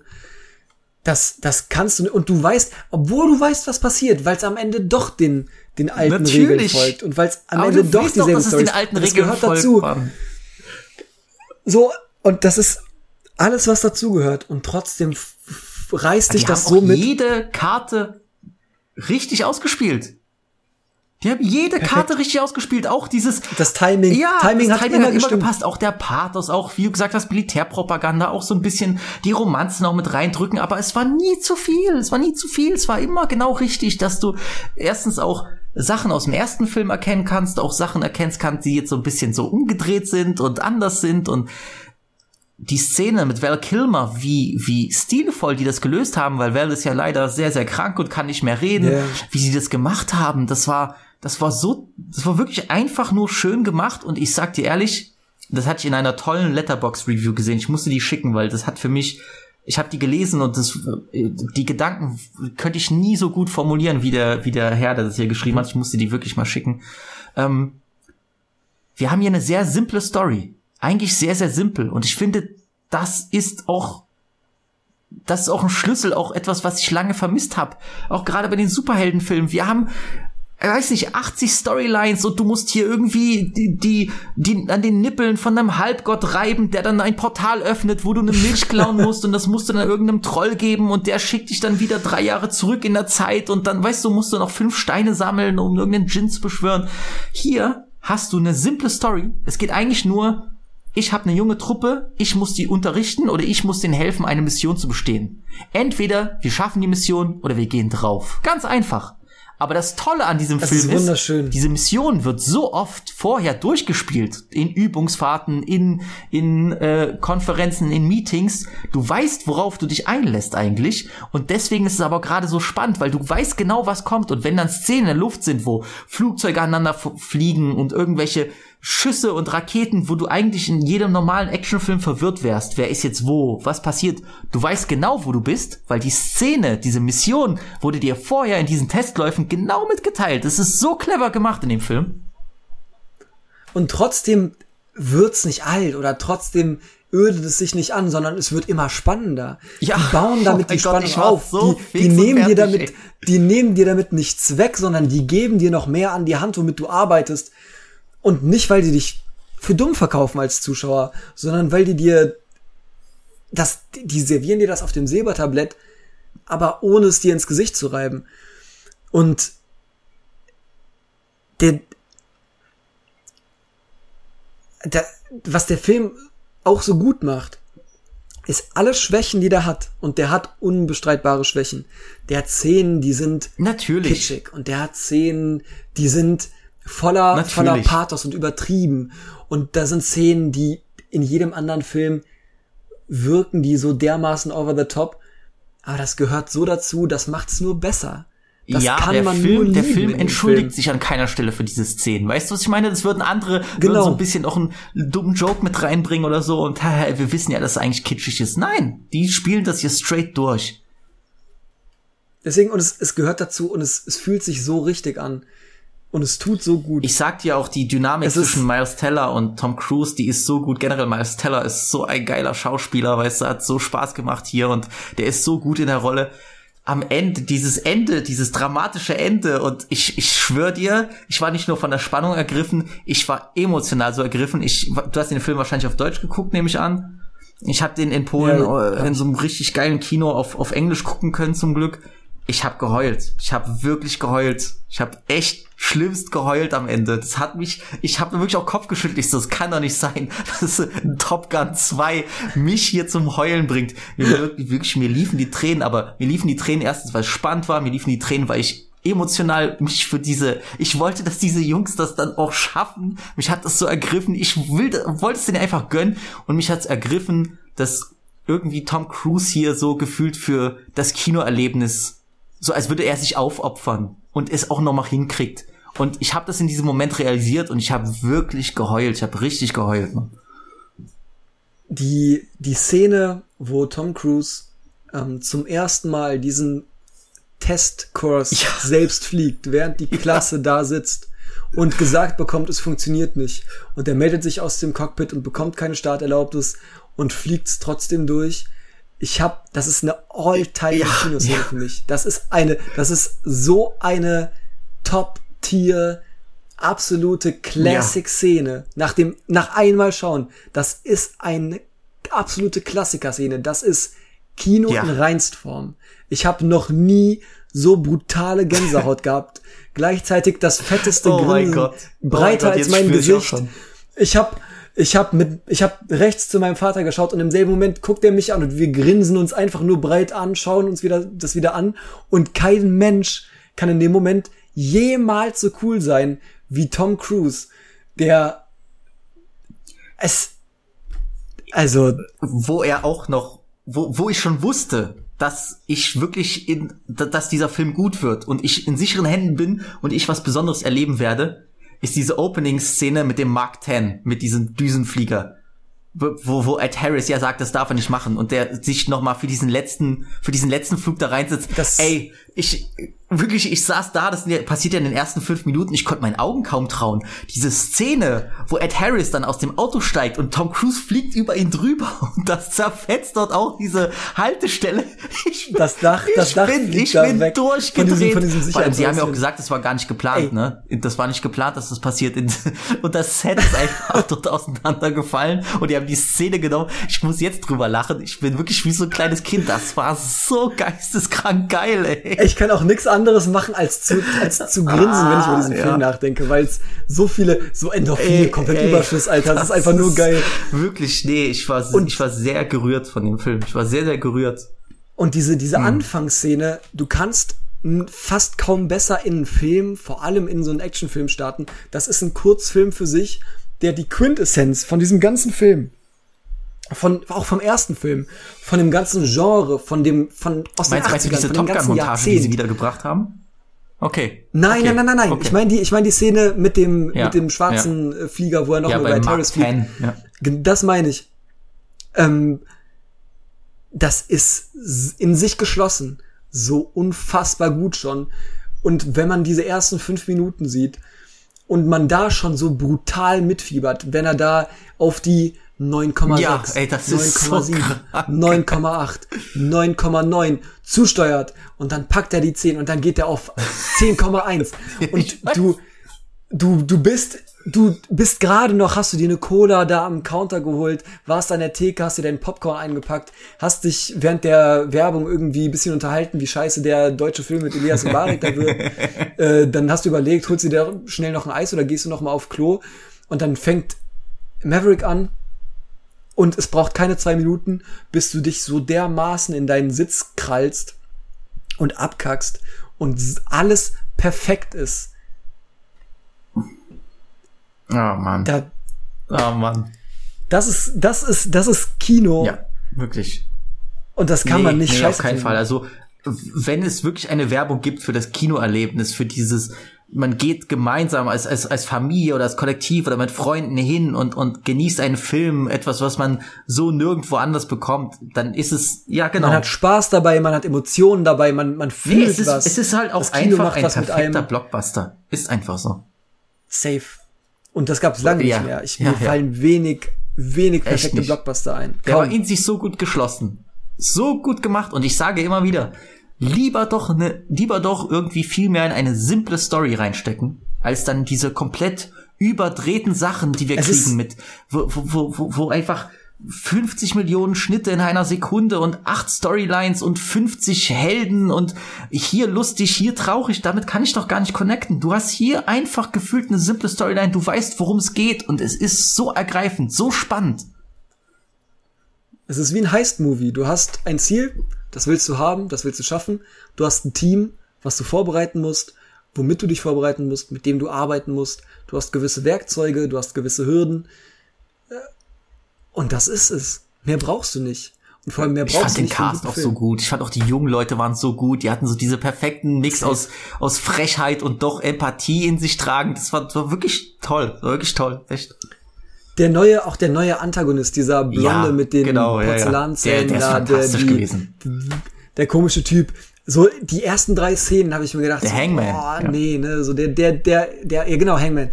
So richtig passend Ah. tut der nicht. Und der, der spielt das so schön eklig, fies, aber trotzdem schön li- liebevoll, also für den, für die Figur liebevoll. Und es passt so wunderbar in die Dynamik der, der Charaktere. Und das gilt auch für alle anderen. Das ist wunderbar. Die Lacher funktionieren wunderbar. Die sind rar gesät, aber die funktionieren richtig gut, wenn er da aus dem Fenster hüpft. Ist so ein richtiger, richtiger 80er Jahre Joke und der knallt. Ich, äh, echt. Oh Mann. Oh Mann. das einzige, was ein bisschen, es war äh, etwas zu wenig Homoerotik. Ja, Tatsächlich. ja, das haben sie auch mit der, das haben sie auch mit der Football-Szene am Strand nicht so einfangen können. Nee, das haben sie nicht so richtig hinbekommen, aber was soll's. Ah Mann, jetzt denke ich wieder an dieses Erlebnis. Das war wirklich, das war wirklich was Besonderes. Echt. Wer hätte das gedacht? Wer hätte das gedacht, dass fucking Tom Cruise mit einem Sequel zu Top Gun hier wirklich mich zum Heulen bringt bei einem verdammten Blockbuster? Das ist unglaublich, echt. Nix, das ist, also für sowas, egal ob der bei Scientology ist und egal, was da sonst noch irgendwie bei Das wurde jetzt auch x-mal sowas durchgekaut, muss- weißt du, ist doch so. So, aber so für sowas und für solche Filme und für solche Erlebnisse vor allem, das ist, was es am Ende ist. Er ist der letzte große Da muss man Filmstar, den wir dankbar für- haben. Im wirklich, Muss wirklich man dankbar für Filmstar, sein. Star, so. Der letzte, die letzte große Hollywood-Ikone, die wirklich auch noch aktiv versucht, so diese absoluten Highs zu erreichen aus der Filmgeschichte. Und bei dem man auch merkt, dass er sich für seine Filme und sein eigenes Werk wirklich Ja, interessiert. der lebt dafür, auch egal wie wahnsinnig das ist. So. Und ich finde, das respektiere ich so. Auch Ja, und das ist auch was, was ich bei da, anderen da, Sachen da ist auch natürlich so ein blinder Idealismus drin, der auch irgendwie zum Scheitern verurteilt ist, aber ich habe extrem Respekt davor. Extrem. Ja. Und wie gesagt, solange es da ist und solange, solange der Tag, wo er ausstirbt, noch nicht Genau. heute ist, da muss man Möge der das Tag nie genießen. kommen. Und, und das darf man auch. Unsere gemeinsame Nummer eins.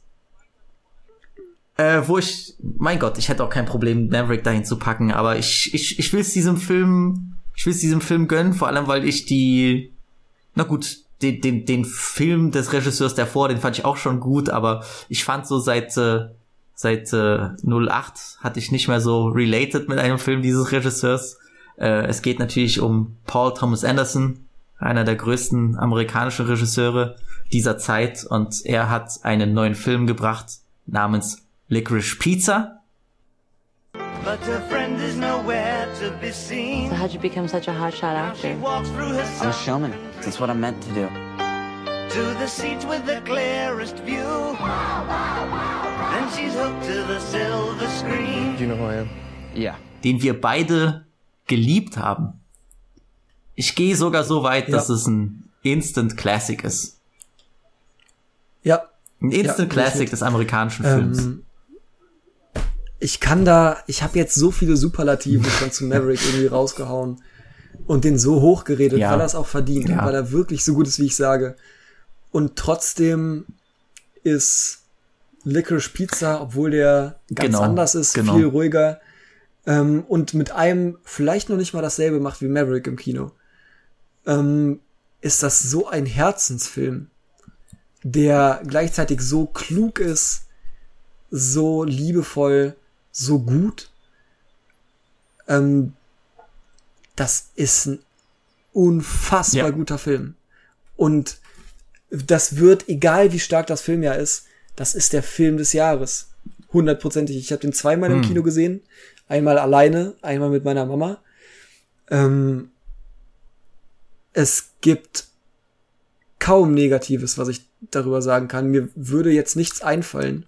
ist tatsächlich. für mich schon fast Top 3 PTA, so. Also, Und es ist für mich, Paul Thomas Anderson ist bei meinen Lieblingsregisseuren wahrscheinlich die okay. Eins. Ja. Ähm, ich habe die Probleme, die du mit den Filmen seit 08 hast, nicht. Ich finde, da sind Filme dabei, die eindeutig Meisterwerke sind in meinen Na gut, Augen. Inherent Vice habe ich nicht geguckt, Ähm, also eigentlich sind es ja nur zwei, oder? Ja. Der, der ist, der ist kein Meisterwerk, aber ähm, trotzdem ein sehr guter Film. Phantom Thread ist zum Beispiel für mich, auch wenn der für viele bestimmt sehr sperrig ist, ein unglaublich Der guter ist, Film. der ist sehr gut, aber wie gesagt, The Master und, und Phantom Thread haben mich bisschen, haben mich, haben mich, haben mich halt eben nicht so mitgenommen wie jetzt Licorice Pizza. The Master ist tatsächlich für mich einer der schwächsten, zumindest äh, zusammen mit Hard Eight. Aber wenn man sich die, also es gibt kaum einen Regisseur, der so eine starke Filmografie hat. Wenn du dir anhörst, Boogie Nights, Meisterwerk, There Will Be Blood, Meisterwerk, ähm, Punch Drunk Love. The Master, Punch and Love, unfassbar.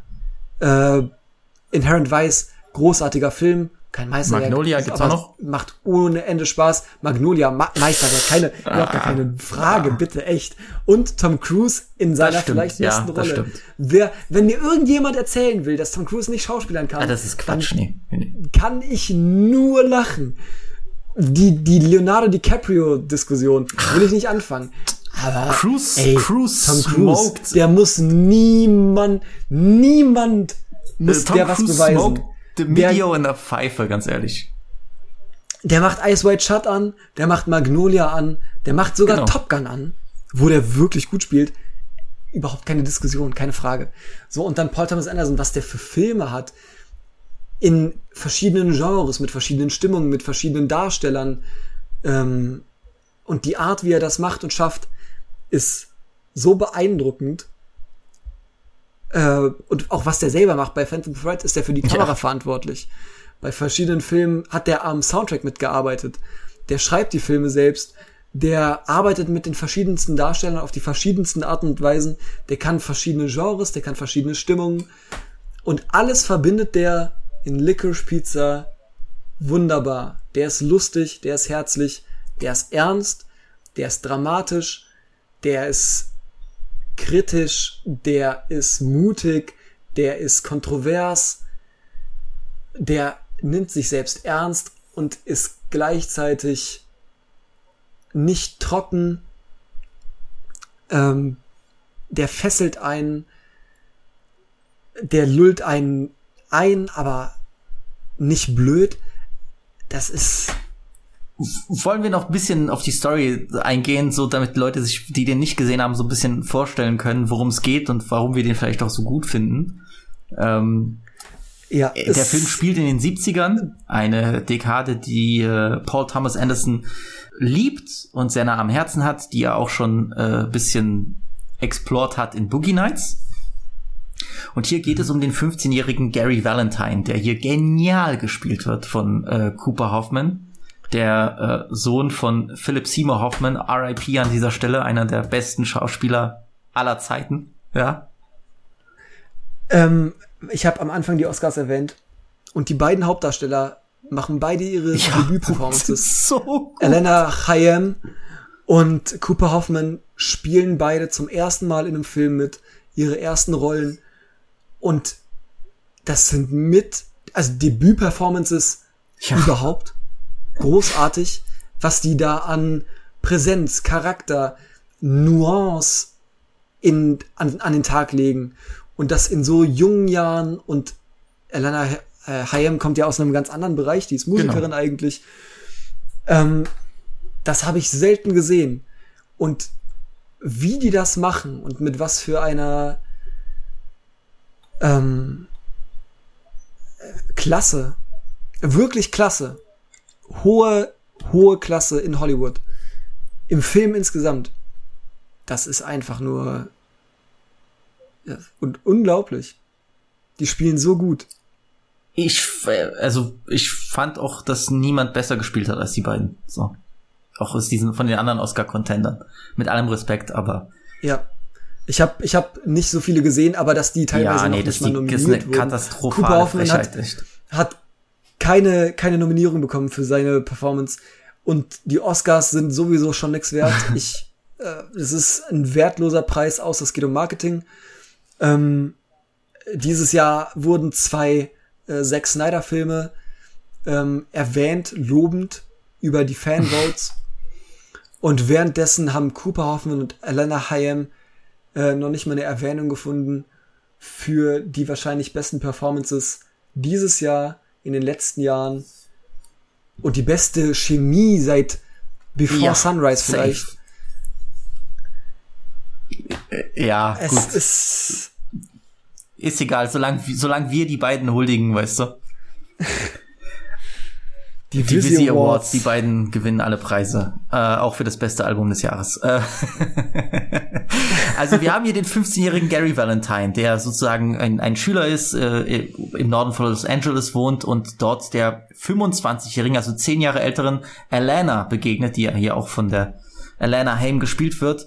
Ähm, als da ist gerade in der Highschool Fototag, ja, da werden Fotos gemacht für das Jahrbuch und äh, er soll als Schüler vor die Kamera und sie hilft äh, als als Assistentin beim Fotografieren aus und er findet direkt Gefallen an ihr, findet sie süß, irgendwas irgendwas interessiert ihn und äh, ja, er auf typischer jugendlicher Manier äh, mit mit großer Naivität und äh, und Aber sehr, sehr, großem Selbstbewusstsein. genau, äh, macht er sich an sie ran, ja, versucht bisschen mit ihr zu flirten und obwohl sie seine Annäherungsversuche erst ausschlägt, äh, entsteht dann schließlich doch eine Freundschaft zwischen den beiden, während die erst zum ersten Mal ausgehen und sich immer wieder sehen und äh, er verfolgt auch einen Traum, Schauspieler zu werden und geht zu einem Vorsprechen, wo, woraufhin sie ihn auch als Aufsichtsperson begleitet und äh, ja, über den Will, eigentlich der Film ist wie so ein Hangout-Movie, ja, im besten Sinne, wo es nicht geht, wir haben hier eine Geschichte und das und das passiert, sondern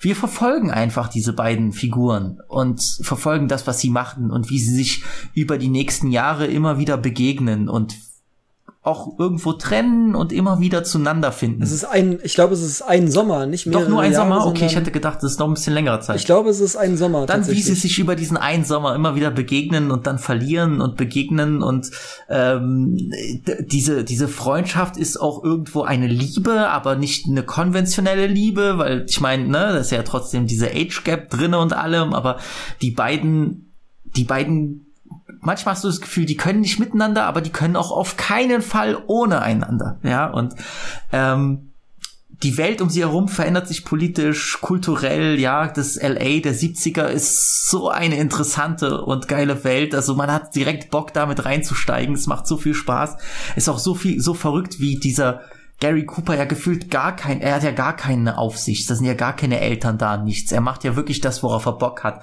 In einer, in einem Moment verkauft er. Seine Mutter ist seine er verkauft Angestellte. auch Wasserbetten und so. Das, also Szenen für die Ewigkeit, die dabei sind, aber eine Sache muss ich wirklich hervorheben bei diesem Film. Ja, während ich bei Top Gun lange nicht mehr so viel Spannung hatte und während ich bei, keine Ahnung, Batman lange nicht mehr so geile äh, Visuals hatte, ich habe seit Jahren nicht mehr so viel gelacht wie bei Licorice Pizza. Das ist einer der lustigsten Filme der letzten Jahre. Ich fand den unglaublich witzig. Ja, aber die Lacher, und das ist das Schöne, das sind keine Comedy-Lacher, das sind keine Witze, Genau. die da erzählt werden. Das sind, das sind Szenen, die so unwirklich authentisch sind, die man genauso aus ja, auch bei der Alltag. Casting Lady, Oder bei der eben alten nicht. Castingfrau. Ich habe mich totgelacht. Das war unfassbar lustig. wie die, wie die Dame da in drei verschiedenen Tonlagen Nein sagt oder No, das ist, das, tatsächlich, die kommt in einer Szene vor, soweit ich weiß. Und das ist eine der besten Nebendarsteller-Performances Ja. oder zumindest Szenen, die ich Ja, jemals gesehen habe. Sie sagt, sie sagt dreimal Nein und es reicht. Es ist, das zieht einem die Schuhe komplett aus. Und der Film, du lachst, manchmal bleibt dir das Lachen im Hals stecken, weil du merkst so, oh, das ist aber, wenn du das auf heute beziehst oder betrachtest, so geil ist Ja, es das gab gar ja eine nicht. große Kontroverse. Aber der, Ein bisschen, also was heißt große, aber es gab eine Kontroverse, was den Film anbelangt.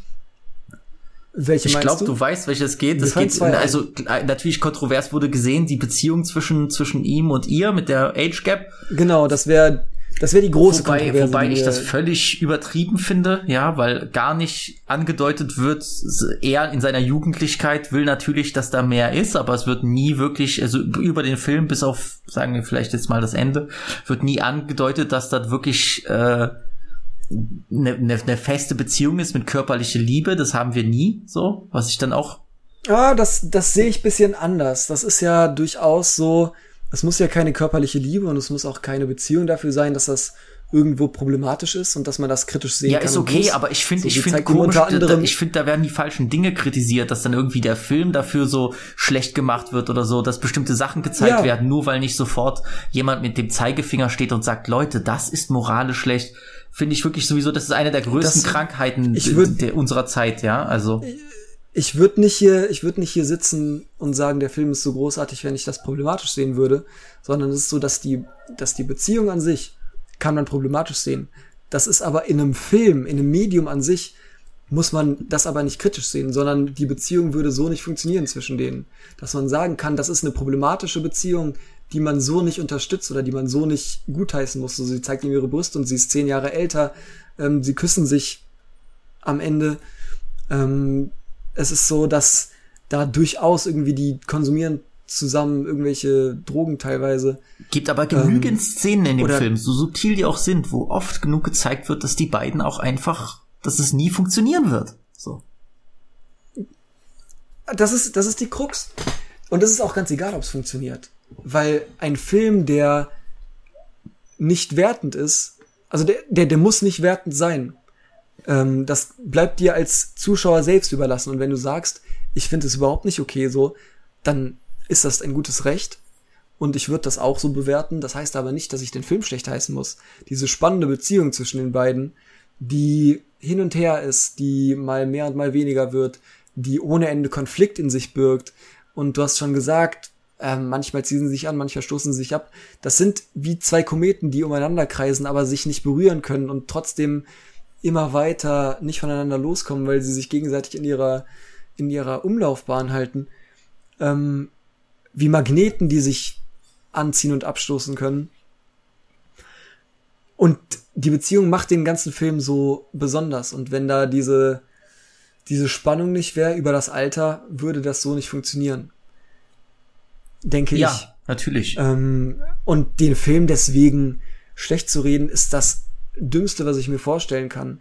Weil du dann den Inhalt vom Film diskreditierst, äh, dass du für dich selbst eingestehst, dass du nicht in der Lage bist, ähm, den Inhalt Natürlich, zu klar. bewerten. Ich, ich muss nur lachen, wenn ich Äh, sehe, dass das so, eine, so, so, ein, so, ein, so ein großer Diskussionspunkt ist. So, ich habe das Gefühl, Leute haben noch nie einen französischen Film gesehen. Also. Ja, ey, oder irgendwelche Tess von Polanski. Ich meinte aber die andere Kontroverse, tatsächlich mit der Szene, wo der eine, äh, was war das, Verkaufsberater oder so, äh, mit seiner asiatischen Frau, genau, Der der, Restaurantbesitzer, äh, in dem asiatischen Restaurant, der hat eine asiatische Frau und der macht, immer wenn er zu ihr spricht, spricht er zu ihr in so einem, ja, Fake-Asia-Akzent, so richtig mocking-mäßig, weißt du? Und es verhält sich wieder gleich. Es ist so, dass das natürlich hochgradig rassistisch ist. Das bedeutet aber nicht, dass Paul Thomas Anderson das als Witz auf Kosten der asiatischen äh, Dame oder Darstellerin einbaut, sondern es ist am Ende natürlich wieder Kommentar auf heute und wieder Kommentar auf ähm, das Verhältnis von damals von äh, weißen Amerikanern auf äh, diverse Kulturen, Angehörige von Minderheiten. lass uns weg von den Kontroversen gehen. Ich finde, ein unglaubliches Feeling wird hier vermittelt. Ich finde, Ja. die Musik ist zum Dahinschmelzen. Our love is alive, and so we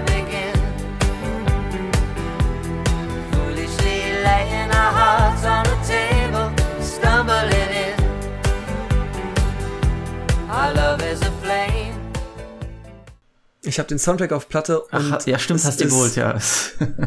Ähm, ein, ich, es gibt wenige Filme mit einem besser zusammengestellten Das ist echt Soundtrack. so. Ist wirklich und da so. können auch die meisten, also Tarantinos können da einpacken, so der, der steckt unende Mühe da rein. Aber wie hier die Songs eingesetzt werden und wie die funktionieren, wie die die Story voranbringen, die Handlung und auch die Charaktere bedienen. Man, man, man will einfach in dieser Welt leben. Es ist unglaublich. Man hat so Bock, mit dem zu chillen und, und dumme Scheiße zu machen. Und vor allem, man hat richtig Lust, einen, einen John Peters hereinzulegen, der hier genial von Bradley Cooper gespielt wird. Also wirklich ein, ein, ein Showstealer, seine Performance. Ja, also. Ja, was der da auch wieder da reinkracht und dann auch wieder weg ist. Ja, es ist unglaublich, Ähm, oh, alleine wo es dann darum geht, wie man richtig Barbara Sty Streisand ausspricht, ja, das ist Barbara Streisand, Sand. Also ich ich kann es auch immer noch nicht. als und nicht richtig er ist, er ist, äh, Bradley Cooper ist wirklich genial in diesem Film. Ja. Ist wirklich genial. Insgesamt, ähm, es gibt bei allen Filmen irgendwen, der nicht performt. Es gibt bei Batman, wie gesagt, Andy Serkis. Es gibt sogar bei Maverick, finde ich, die, das Love Interest von Tom Cruise, was irgendwie ein bisschen hölzern ist. Jennifer Connelly. Hier in dem Film, da nee, alle, sp- hier liefert top, jeder ab. top besetzt, wirklich jede einzelne Rolle. Tom Waits, großartig. Sean Penn, großartig. Bradley Cooper, großartig. Die beiden Hauptdarsteller komplett out of competition. Auch die Freunde, auch die Freunde von Ja. Gary sind, sind super, echt. Ey, als ich Black Widow gesehen habe, habe ich geschrieben, wie schaffen es so große Hollywood-Produktionen, immer die schlechtesten Kinderschauspieler abzugreifen und so Filme wie Licorice Pizza oder so. Oder ähm, auch ein Film mit Willem Dafoe, der, wo die in diesen Projects da, in diesem Motel sind. Ah, ah, ah, Gott, ähm, von Sean Baker. Mhm. Oh Gott. Was nicht irgendwas mit Rainbow? egal. Nee, irgendwie, ich weiß, was ja, du meinst. irgendwie sowas. Aber auch Kinderschauspieler großartig. Ähm, wie auch immer. Äh, die Kamera großartig, das Licht großartig, die Sets, das Setdesign das. Kostüm. Ja. ja, Florida, genau. Das, das Setdesign, die Kostüme, ähm, die Locations, äh, es ist so stimmig und so authentisch und so gut gemacht, dass der, der gesamte Film, es ist flawless. Es gibt keine negativen Punkte. Es gibt nichts, was ich dem Film ankreiden könnte. Es macht so viel Spaß, den zuzugucken, diesen Menschen. ist irgendwie alles interessant, was die machen und auch so lustig.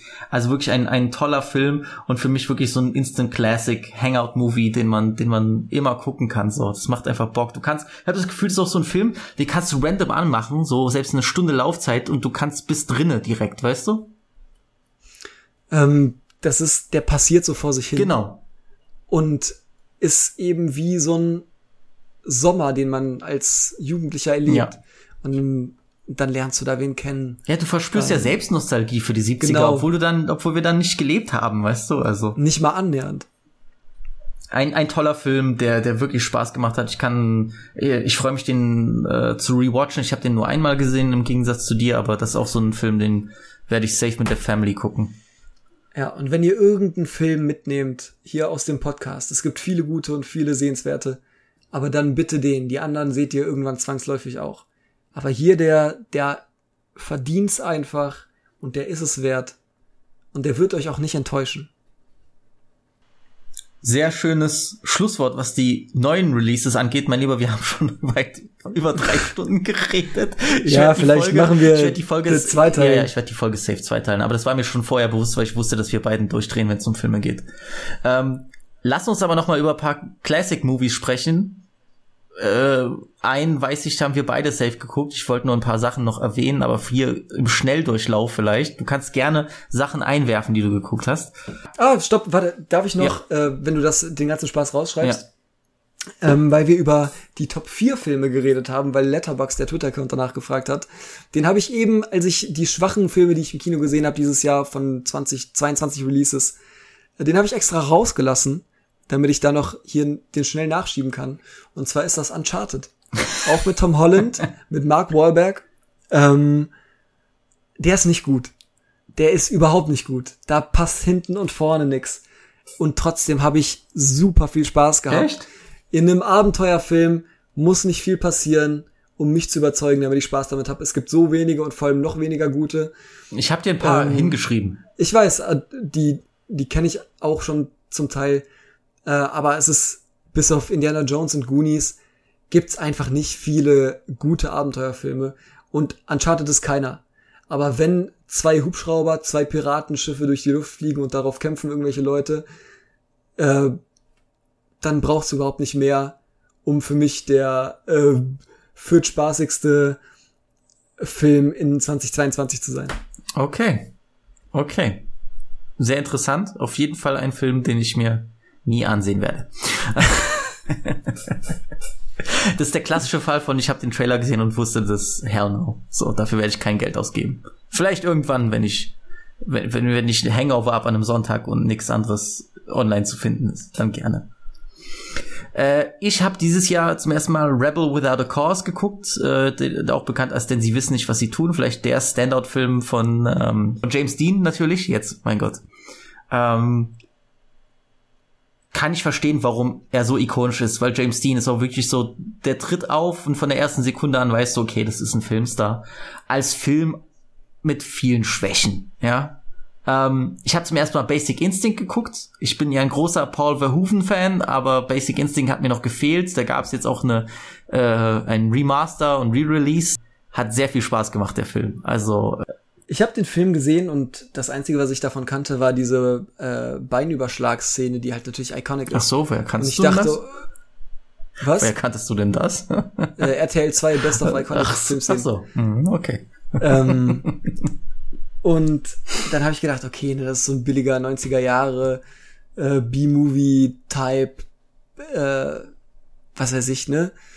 Irgendwie so ein Film, der halt irgendwie mal abgefeiert wurde. Dann habe ich den geschaut und ich war begeistert. Das ist so ein guter Thriller, der so äh, gut spannend arbeitet und Spannung einarbeitet, der mit ähm, Geschlechterrollen spielt, der mit Ja, äh, sexueller Besessenheit auch. genau, der auch mit sexueller Macht spielt, der mit ähm, also der der so verspielt ist, der sieht super aus, da gibt's wie dieser rote, ich weiß nicht welches Auto das ist, aber wie das durch diese Hollywood Hills da fährt, vor blauem Himmel, blauem Meer, durch diese etwas grünen Berge. Der, die Farben in dem Film sind großartig. Macht Also echt Spaß, ja. unglaublich schöner Film, der gleichzeitig eine super Spannung hat. Sehr guter Thriller. Der vielleicht zu sehr auf eine Szene reduziert wird. Ja, das stimmt. Das stimmt. Auf jeden Fall. Hast du noch einen Classic-Film, den du gesehen hast? Ansonsten komme ich zu dem, den wir beide gesehen haben. Ein Classic, ich habe, das ist kein Classic-Film, aber ein sehr guter. Ich habe ähm, Spring, Summer, Fall, Winter and Spring gesehen. Uh, den habe ich schon seit Jahren auf der Liste. Von Kim Ki-duk, falls ich das richtig ausgesprochen habe. Ähm, da geht's um einen Mönch, der mit einem Schüler auf einem Floß, auf einem See, in einem Tal lebt. Und das ist der einzige Handlungsort. Und es passiert nichts, außer dass die da leben, in den Wäldern umrum ein bisschen die Natur entdecken, lernen. Manchmal kommt jemand vorbei und irgendwas passiert, aber das ist jetzt nicht gravierend. Ähm, und ansonsten passiert nicht viel. Und es hört sich unglaublich langweilig an. Und für die meisten kann es das sein. Es ist aber meditativ. Du merkst mindestens nach einer, nach 25 Minuten oder nach einer Viertelstunde vielleicht schon, wie du anders atmest, wie du anders beobachtest, wie du ruhiger bist, wie du aufmerksamer bist, wenn du das schaffst, das ohne dein Handy zu machen. Und irgendwann verlierst du dich da drin. Und dann gibt's doch eine gewisse Spannung und Spannungen. Und du lernst was. Du lernst mit dem Schüler. Und es ist ein hochinteressanter, sehr, sehr guter. Ich habe dem, glaube ich, viereinhalb oder fünf Sterne gegeben, weil ich, weil der mich wirklich bewegt hat. Krass. Großartiger Film. Genauso wie ein anderer Film, der etwas ähnlich ist, Taste of Cherry, also der Geschmack mm. der Kirsche. Ähm, der von Abbas Kiarostami. Richtig, Abbas Kiarostami ist, der, wo es darum geht, dass ein Mann umherfährt in seinem Auto und verschiedene Menschen fragt, ob sie ihm dabei helfen, sich selbst umzubringen, mehr oder weniger. Den Akt, das macht er selbst, aber er möchte jemanden, der am nächsten Morgen sicher geht, dass er wirklich tot ist und nicht nur irgendwie im Koma liegt und ihn äh, beerdigen. Und dabei trifft er auf die verschiedensten Menschen verschiedenster Stände und Schichten, Hintergründe und spricht mit denen, tauscht sich aus, lernt und ähm, das aber höchst ruhig, melancholisch, dramatisch, aber auch wunderschön. Ah, den muss ich noch sehen. Ich habe Close-Up geguckt von Kiarostami, auch ein, ein mhm. ach, extrem faszinierender Film, den ich glaube, den ich immer noch nicht ganz verstanden habe, fast, aber aber ein, ein toller Filmemacher und generell Iran hat äh, hat unglaubliche Filme hervorgebracht in, in, in seiner Geschichte. Also ein eine faszinierende Gesellschaft, ein faszinierendes Land und ähm, natürlich sehr schade, dass viele da nicht ihre Kunst machen können, so wie sie es wünschen, aber äh, Iran hat wirklich um, fantastische Filmemacher hervorgebracht. Umso beeindruckender, dass da trotzdem immer so großartige Filme rauskommen, ja. die ideologisch nicht egal sind, sondern die ganz klare Botschaften haben, die aber offenbar den Behörden, was auch immer da vorgehen mag, ähm, nicht auffallen. Ich denke da an äh, The Salesman zum Beispiel. Mhm Tja. Äh, es gibt ja auch die Geschichte, dass ich glaube, der Ashgar Farhadi, ein, äh, der auch der Regisseur von The Salesman, äh, der ja auch bei Cannes schon mehrmals abgeräumt hat, dass, dass der ja wirklich, ich glaube, er war das oder einer seiner Kollegen, die mussten dann einen Film auf einem USB-Stick in einen Kuchen reinstecken, ja, einen gebackenen Kuchen und so aus dem Land schmuggeln, so dass der Film dann mhm.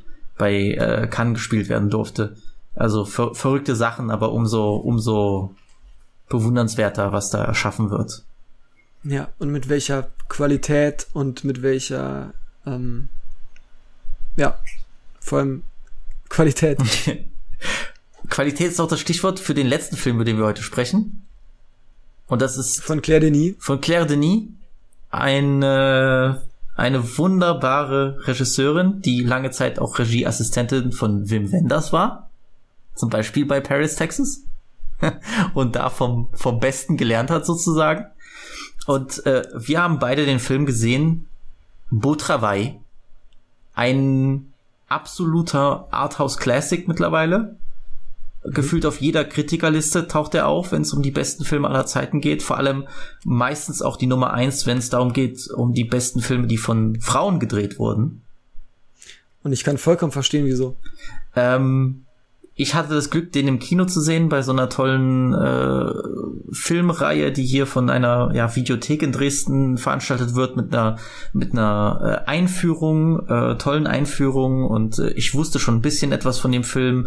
Ähm, ich wusste, dass es da um ja um männliche Körper geht, um, um viel Sonne, um, um das Betrachten der Männlichkeit auch aus einer weiblichen Perspektive der Mann, oder ich glaube, das ist der, der, der Eigentümer dieser Videothek, der hat in der Einführung gesagt, dass der Film dich wie in so eine Trance zieht. Und der hat absolut recht gehabt, ja. Ähm, der Film ist was komplett eigenes. So, das habe ich lange noch nicht gesehen. Es wird kaum gesprochen in diesem Film. Er hat ein ganz eigenes Tempo, einen ganz, ganz eigenen Rhythmus. Ich glaube, Rhythmus ist das richtige Wort, weil es geht hier viel um Rhythmus, ja, sei es das, sei es das Marschieren von, von den Soldatenschuhen, sei es der Rhythmus des Kampfes zwischen Männers, Männern und sei es der Rhythmus der Musik, denn die Musik spielt ja auch eine sehr große Rolle in diesem Film. Ähm, eigentlich muss man nicht viel wissen, ja, es ist keine große, ausgefeilte Story. Es geht hier um einen Offizier der französischen Fremdenlegion, der sich eigentlich in den gesamten Film über zurückerinnert, wie er eine äh, Truppe durch Djibouti geführt hat. Eine Truppe Männer aus der Fremdenlegion und wie sie ihr täglich Leben bestreiten, wie sie militärische Drills machen, wie sie auch feiern gehen, ja, abends und äh, Frauen verführen und äh, es geht hier eigentlich mehr um diese Gruppendynamiken, um die Dynamiken zwischen Männern. Hier wird Maskulinität hinterfragt, aber eben nicht auf dieses ja, Signalwort toxische Maskulinität, sondern wirklich um die Zwänge der Maskulinität und äh, welche Komplexe dadurch entstehen und äh, auch so ein bisschen dieser dieser mein eigenes Revier und Konkurrenzgedanke zwischen Männern und dadurch auch immer diese, ja, Djibouti sehr heiß, wir sehen ständig diese Soldaten draußen trainieren, arbeiten, wandern, der männliche Körper in Bewegung ja, und also auch das Innere und das Äußere. Unfassbar faszinierender Film. Weiß nicht, also mir hat der sehr, sehr gut gefallen. Ähm, mir hat der unglaublich gut gefallen. Ich habe gerade, weil ich nochmal nachgeschaut habe, wie der großartige Hauptdarsteller heißt, Denis Lavant. Ähm, du hast dem Film nur vier Sterne gegeben, ich habe dem fünf gegeben. Der hat mich wirklich vollkommen von den Socken gehauen. Die Bilder vor allem, ähm, aber auch die die Art, wie der einen selbst sich hinterfragen lässt, wie der ähm, mit sich, seinem Thema, seiner Thematik, mit seinen Darstellern, mit seinen Figuren umgeht, die Ästhetik, die da eine Rolle spielt, ähm, alles dabei und dann dieses verkappte oder ähm, diese Homosexualität oder Homoerotik, die dann doch noch äh, einigermaßen unterdrückt ist, dieses latent äh, zwischen männliche ähm, zwischen diesen schwitzenden, trainierten, oberkörperfreien, sehr gut aussehenden Männern, die da nah aneinander arbeiten, miteinander tanzen, miteinander ringen, viel Körperkontakt, äh, aber doch nicht so viel Inhalt teilweise. Ähm, und die selbst sich auch, hat man das Gefühl, manchmal darüber klar werden müssen, äh, wer sie sind, weil die teilweise sehr jung und sehr äh, unsicher sind, genauso wie der ältere äh, Hauptcharakter. Und das zieht sich durch den ganzen Film. Ähm, und nie langweilig, aber immer ruhig. Ja, langweilig finde ich den auch nicht. Ich muss den erstmal sacken lassen und ich glaube, das ist auch ein Film, der extrem davon profitiert, nochmal gesehen zu werden. Mit Sicherheit. Vielleicht gibt's dann auch nochmal den Extra-Stern. Was ich aber sagen kann, vielleicht stimmst du mir zu, das ist jetzt vielleicht, ja, ich, ich, ja, wirklich aus dem Fenster gelehnt, aber das ist echt eins der besten Enden in der Filmgeschichte. Unglaublich. Das hat mich so dermaßen von den Socken gehauen. Das war, äh, ich weine nicht bei Filmen, außer bei Paddington äh, zwei. aber hier, da, da saß ich so dermaßen ergriffen ähm, bei mir und hab das gesehen und dieser Popsong zu dem da getanzt wird, vor einer Wand, in der sich gespiegelt wird. Das ist unglaublich. The rhythm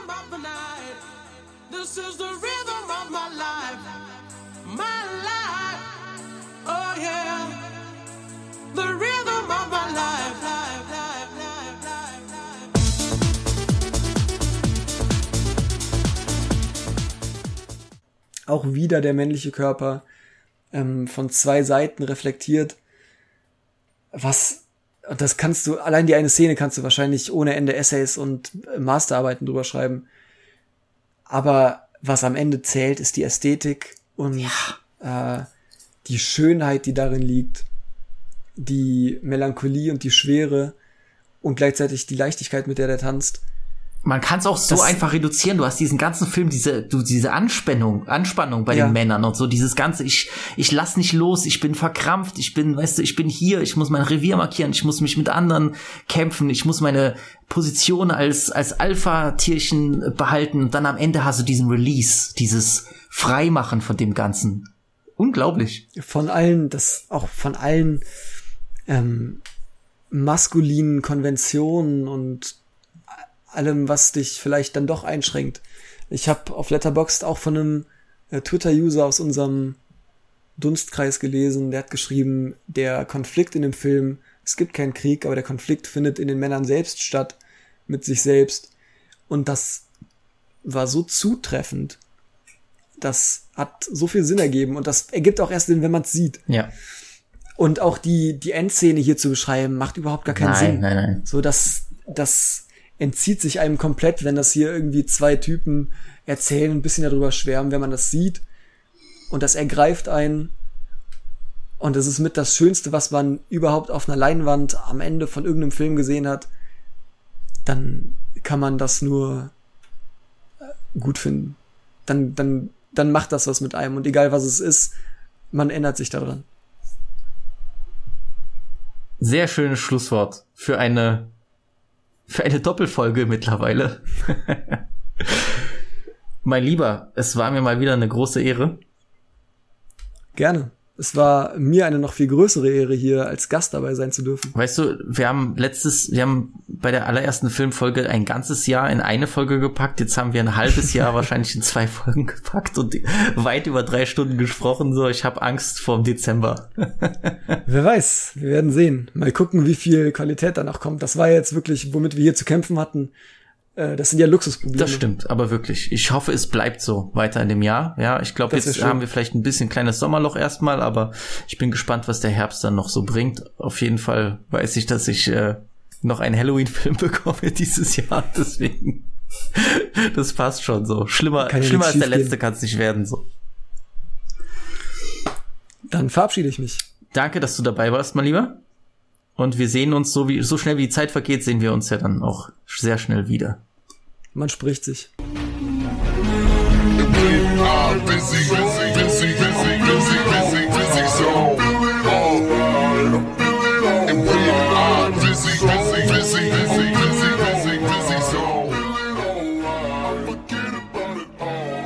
Goodbye.